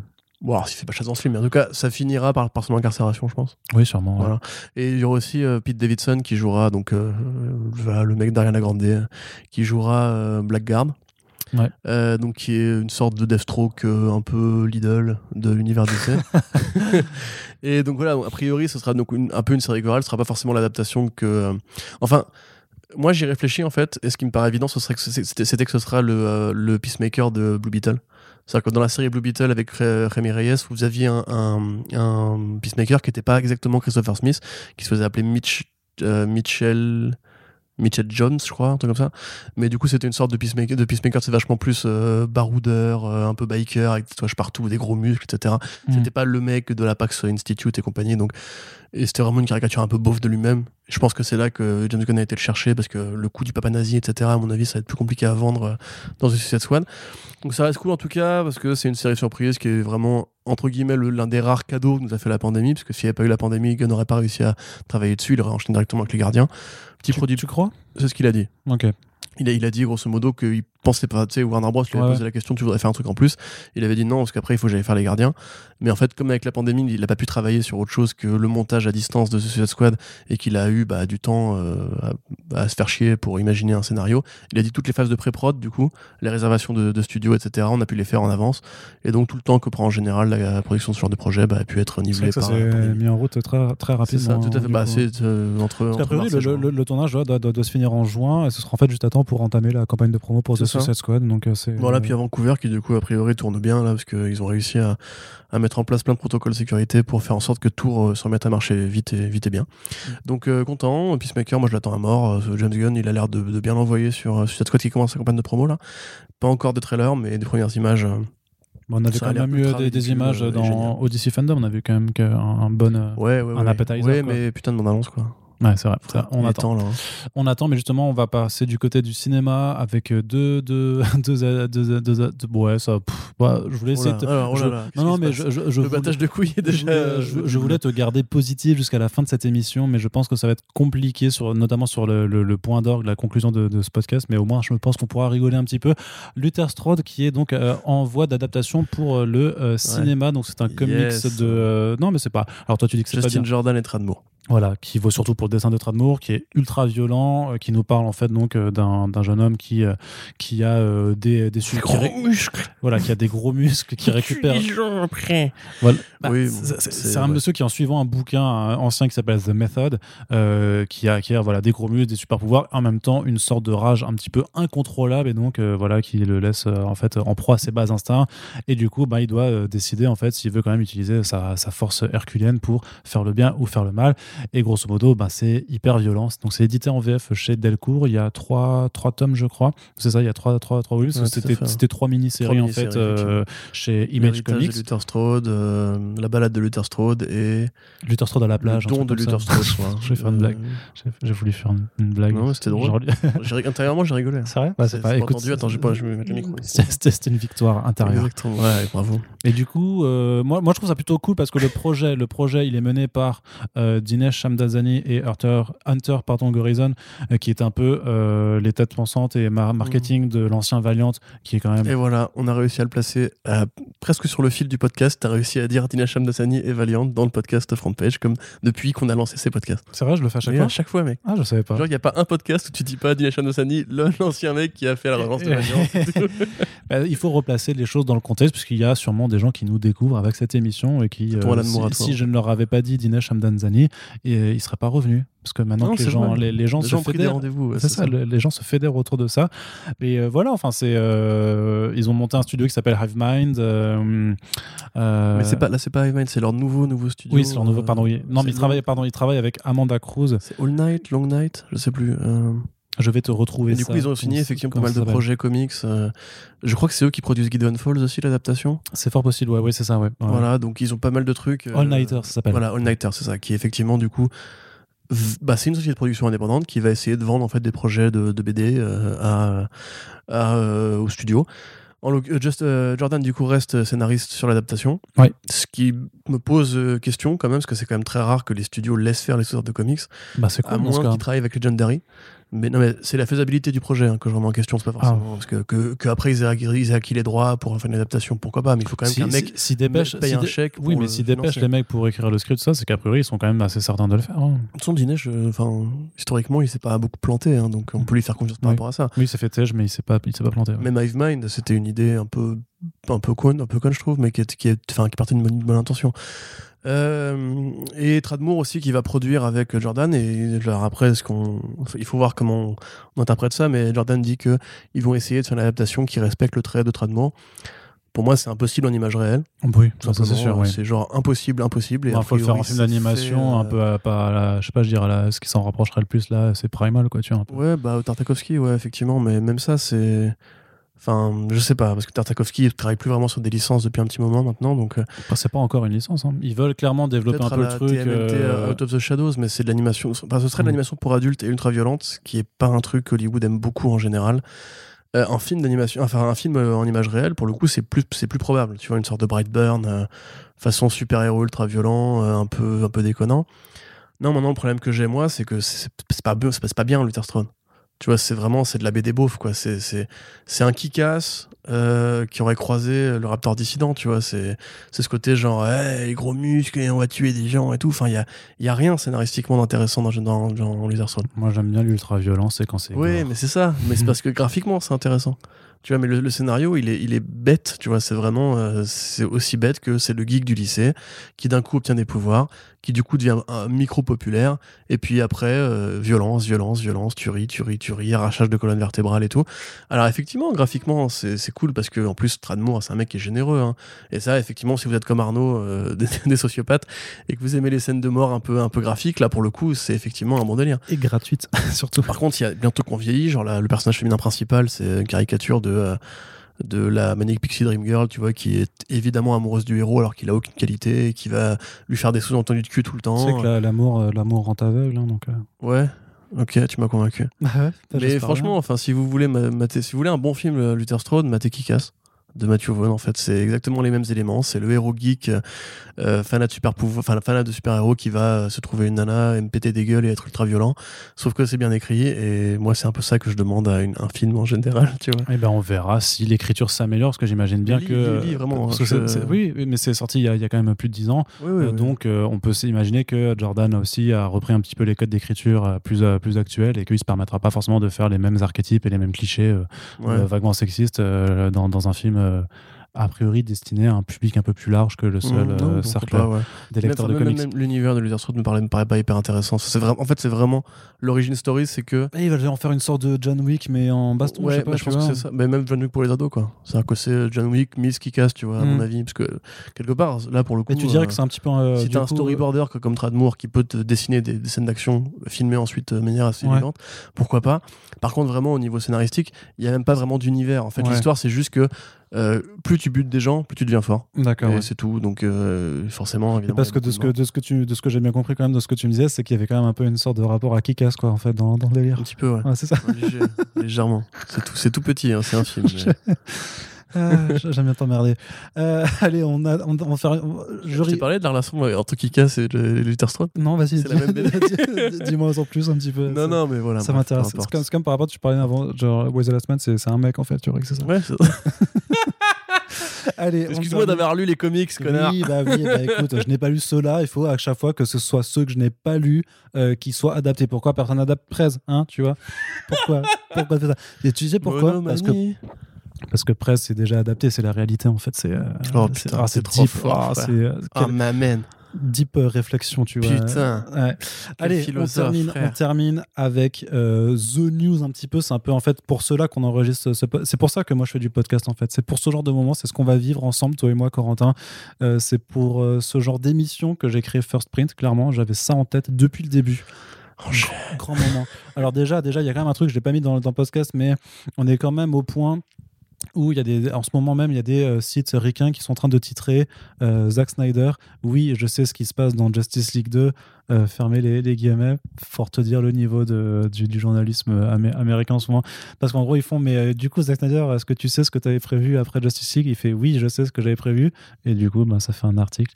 Et, euh, et ce qui est encore plus rigolo, c'est quand les mecs disent euh, Zack Snyder en train de teaser ce qui se passera après son Justice League sur HBO Max, où du coup là tu déformes complètement le truc en train de, sous-entendre que déjà HBO Max a validé une suite à Justice League. Enfin bref, je trouve ça toujours fascinant.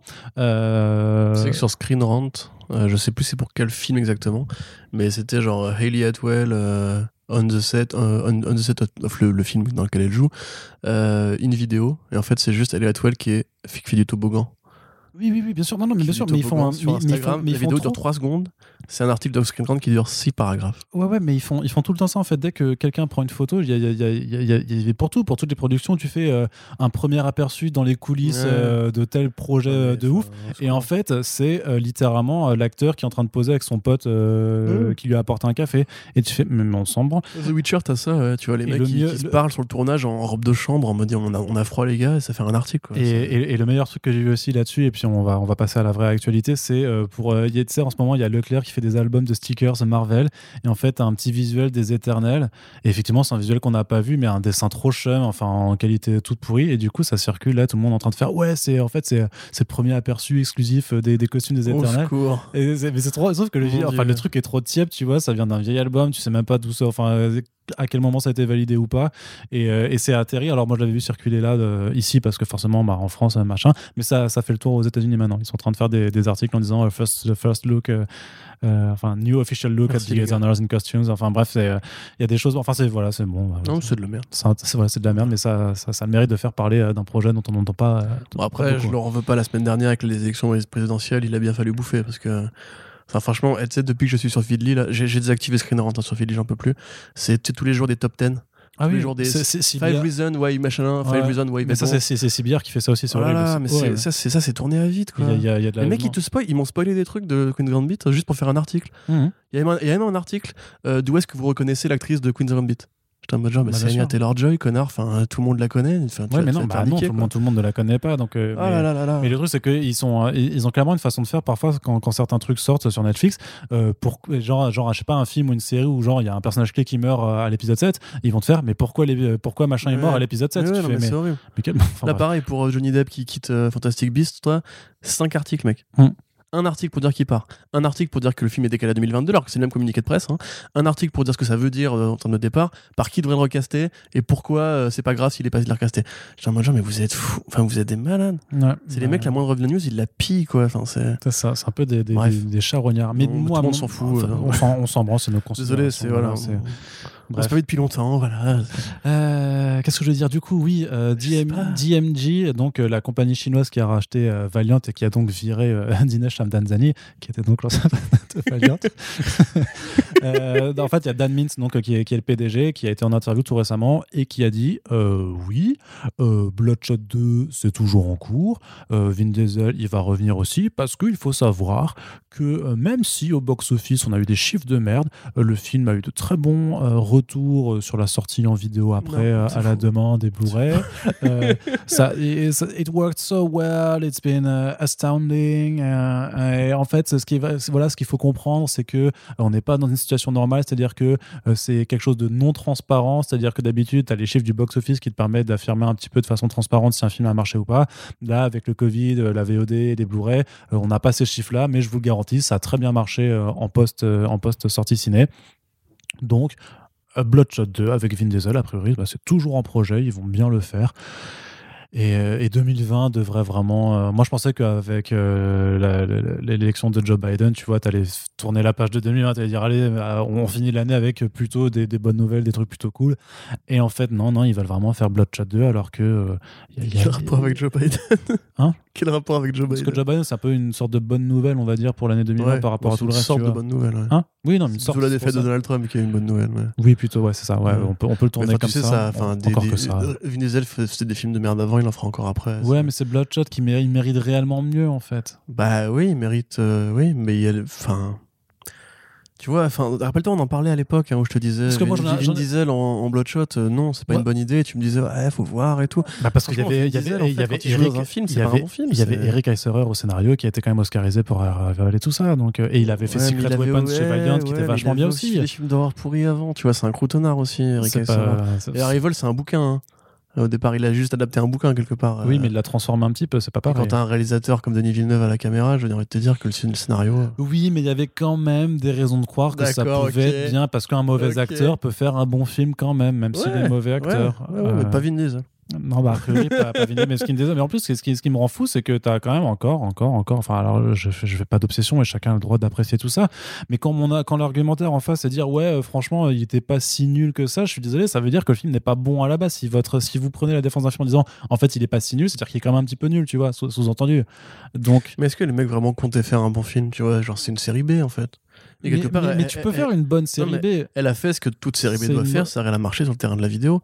Regarde, tu te souviens euh, quand Riddick, le troisième film de la saga Riddick, enfin le remake de Pitch Black grosso modo est sorti, euh, il s'était planté au box-office. Et Vin Diesel avait dit sur son Facebook, euh, ouais ouais, on, on sait en fait qu'il va se planter au box-office, c'est normal, mais c'est c'est sur la location, sur la, la VOD qui va se rattraper, parce qu'en fait c'est pas un film que les gens vont voir en salle, c'est un film que les gens vont voir sur leur canapé avec une pizza et des bières. Parce qu'ils aiment Mais bien même- fondamentalement les nanars, quoi. Oui, mais même ça, tu peux quand même t'a- t'appliquer pour faire un nana un peu cool. Comme dans ce- enfin, et en l'occurrence, là, juste en respectant un minimum le personnage et son environnement, je sais pas. Mais enfin, tu sais, ils ont rien à foutre des comics, mec. euh. Bah, ils ont pas racheté une boîte de comics pour euh, ça faire des ça- adaptations. Ça, coûte rien une boîte de comics. En Bah, plus, sais- Valiant. Tu, sais combien ça coûte une boîte de comics T'as les chiffres, toi C'est pas Marvel, tu vois ce que je veux dire. Parce que j'ai ce côté économiste. Ouais, je suis Parce que j'ai pas l'impression Ouais, je que tu, économiste. tu, tu puisses t'exprimer. Franchement, en attends, si que- Marvel c'est 4 milliards, on va dire que Valiant c'est quoi Ah, attends, mais, attends, mais 500 Marvel, c'est quand, même un- c'est quand même une autre périphérie que, Valiant. hein. périphérie. Ouais, enfin, tu vois ce que je veux dire. ouais, bah oui. J'ai complètement C'est fourché. pas mon- un périphérique, c'est une c'est périphérie. C'est ça. C'est une périphérie différente. C'est ça, tout à fait. non, mais tu vois ce que je veux dire enfin, Ça leur a coûté moins d'un milliard de racheter Valiant en vrai. Ça leur a coûté combien? Ça- je, pense, je pense vraiment que ça leur a coûté moins d'un milliard de racheter Valiant. Ok, ouais. Tu vois Et honnêtement, euh, c'est la perspective de faire des films de, de blockbuster qui seraient rentabilisés. À mon avis, ils comptaient faire 100 millions, tu vois, avec, avec Bloodshot, je pense. Oui, bah pour le coup, ils ont même pas réussi à faire ça. Ouais, bah ouais, ouais. Enfin, avec le, le cinéma, bon, après, c'est sorti dans un contexte qui était très particulier. Après, moi, ça me. Voilà. Ça me rend juste triste, Ça te quoi. rend triste, ouais, Ouais, ça- tu as la voix qui serre. Ouais, c'est ça, mais je le, je le joue, hein, je suis acteur studio là. Mais en vrai, ça me rend vraiment triste de voir ce personnage qui va encore être massacré euh, pour un autre truc, quoi. Et puis surtout que si c'est ça, si leur ambition de, pour faire un peu leur, leur plan d'univers partagé euh, Valiant, euh, euh, c'est vraiment ce niveau de production là, mais qu'est-ce que ça veut dire pour le reste qui est en projet? Ça mais, veut rien dire, il n'y a, y a pas de reste en projet. Mec. mais si Non, il n'y a pas de reste en projet. Mais si Mais les gens ont rêvé à l'époque, quand DMG a racheté, que ce serait le nouveau Marvel Studio, etc. Mais ils vont rien faire, gros. Déjà, Déjà, il y, a- y un projet la- Face non, qui est la- toujours en... Excuse-moi, juste, il y a un Non. projet Face qui est en Non. développement chez Sony Pictures depuis quand? Depuis trois ans. Depuis trois ans, il n'y a pas de nouvelles, gros. Tu sais ce que ça veut dire? Ils vont pas le faire. Harbinger, ils vont pas le faire non plus. Ils vont Harbinger, rien c'est- parce que c'est passé, euh, je sais plus, c'est chez Sony, le mais c'est producteur, chez, le euh, producteur est passé.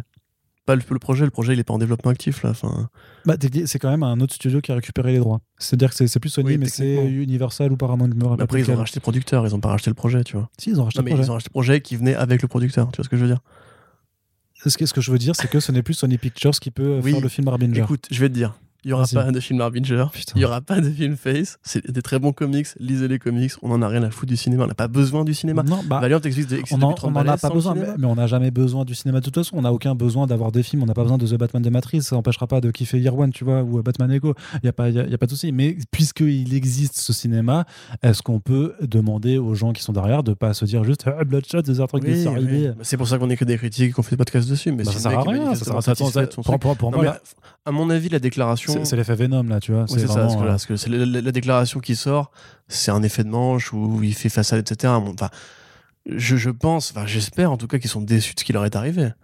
Parce que Bah, si, apparemment, euh, non. Mais non, mais ça a marché. c'est pour faire façade encore une fois. Il y a plein de gens qui l'ont acheté en c'est VOD à. euh, Il y, a- plein de gens qui l'ont acheté en Euh, VOD à 15 euros avant que ce soit pour faire sur bonne Amazon. figure. C'est pour faire bonne figure, tu vois, parce que quelque part, évidemment, qu'ils ont perdu de l'argent. Je veux dire, euh, ils, Bah, ils- je sais pas. ils avaient un plan de com, de com et de promo quand même pour le cinéma qui n'avait pas pu être rentabilisé à cause du Ouais, Covid. donc, ouais, mais euh, comme ils le disent, euh, ils sont dans un mode non, Non, transparent, non, je sais pas quoi, enfin opaque. non, mais c'est la mais- déclaration presse pour les actionnaires, ça. C'est Hmm. faut arrêter les conneries. c'est le PDG euh, qui sont branle les actionnaires, c'est lui l'actionnaire. Les actionnaires, mais les PDG, ils ont un conseil d'administration, mec. Et puis ils ont, des, ils ont un cours en action à vérifier. Oui, mais c'est ses boss de DMG, je veux dire, c'est lui qui a racheté le truc, tu vois. Je, je vois pas qui veut rassurer. euh, Ouais, mais le business, tu sais ce que c'est, c'est la langue de bois, c'est comme en politique. À mon avis, franchement, ils sont, ils sont pas contents. Et honnêtement, oui, c'est super décevant, évidemment, parce que Bloodshot, c'est un bon personnage qui mérite mieux que ça, je suis d'accord. Mais c'est comme, tu vois, c'est comme quand on a commencé avec, euh, avec Daredevil. On a eu Mm. un premier film qui était calamiteux. 15 ans plus tard, on a eu une bonne. Enfin, 15 ans plus tard, même pas, j'exagère. 10 ans plus tard, on a eu une bonne Ouais. série. Euh, Bloodshot, il, tu vois, il essuie les plâtres encore aujourd'hui parce que c'est un personnage qui peut passer pour beauf et pour bourrin euh, vu de l'extérieur. Mais il faut, il faut se dire que dans 20 ans, s'il y a un, justement des passionnés de Bloodshot qui écoutent les podcasts First Print, vont à Hollywood et décident d'essayer de faire bouger les choses, on aura peut-être un bon film. Mais pour ça, il faudrait déjà que ça, que ça change de licence. Parce que Vin Diesel, s'il reste sur Bloodshot, parce que Vin Diesel, c'est un mec qui fait comme des franchises, XXX 1, 2, 3, Blood, Fast, Fast, Fast and Furious, euh, West 1000, euh, s'il en fait 4 ou 5 avant de lâcher la main, après, il y aura un reboot qui sera peut-être meilleur, etc. Tu vois. Faut, faut voir. Ok, très bien. Bah, écoute, on va finir là-dessus. On verra bien ce que, ce que l'avenir nous porte sur. Parce que voilà, c'est des déclarations d'intention et tout ça. Ils confirment qu'ils veulent vraiment le faire. Est-ce qu'ils vont le faire? On verra bien. Mais euh, je pense Même que. mes marques mémo, hein, l'univers Valiant au cinéma, il n'aura pas lieu. Ok, d'accord. Voilà. Bah, on, note et on verra bien si euh, Corentin was right euh, sera de nouveau euh, un hashtag en trending sur. Rappelez- Rappelez-vous. Wonder Woman 84. Ouais, c'est vrai. Euh, eh ben, on va finir ce podcast euh, là-dessus. Et Oui. pour cette émission, je ne, ferai, je ne vous ferai, je ne vous gratifierai même pas d'un laïus sur le Tipeee, puisque vous savez que euh, pour participer à la vie. Bref, euh, en tout cas, non, par contre, ce qui est important. Notamment pour les émissions régulières, c'est que maintenant sur Tipeee, euh, on met, euh, je fais des news du coup où je poste les podcasts qui permettent de poursuivre la discussion, notamment pour celles et ceux qui ne sont pas sur Twitter ou sur les réseaux sociaux, euh, puisqu'en fait, euh, voilà, ça, ça, ça, oblige personne à, être forcément sur un réseau social. Il y a les, front pages et les back issues sont en accès libre, c'est-à-dire qu'on je bloque même pas, c'est même pas une news privée. Par contre, les autres formats plus ponctuels, on le réserve à tous les contributeurs de Tipeee pour essayer un peu d'inciter aussi la communauté à se développer. Mais voilà, vous pouvez donc euh, répondre sur les différents euh, sujets échangés dans ce front page directement dans les commentaires euh, du Tipeee sans aucune obligation euh, de don. Donc, euh, bah, faites-vous plaisir. Il y a déjà pas mal de gens qui jouent le jeu. Moi, ça me fait plaisir de pouvoir euh, poursuivre un petit peu les discussions avec vous. On espère que l'émission, elle vous plaît toujours, que l'actualité des comics, ça vous passionne autant que nous. Euh, on est content de vous avoir encore avec nous là sur notre deuxième mois euh, d'existence avec euh, l'ami Corentin. N'oubliez pas que euh, vous pouvez rendre service énormément ce podcast en le partageant au maximum. Faut pas, voilà, faut le faire tout le temps, tout le temps, tout le temps, parce que sinon, euh, ça, bah, sinon ça ne marchera pas. Et le but, c'est que ça marche. Donc, on remercie celles et ceux qui le font déjà. On espère que si vous avez découvert le podcast, que vous reviendrez nous écouter. Et on vous dit à très bientôt pour le prochain rendez-vous First Print. Salut Salut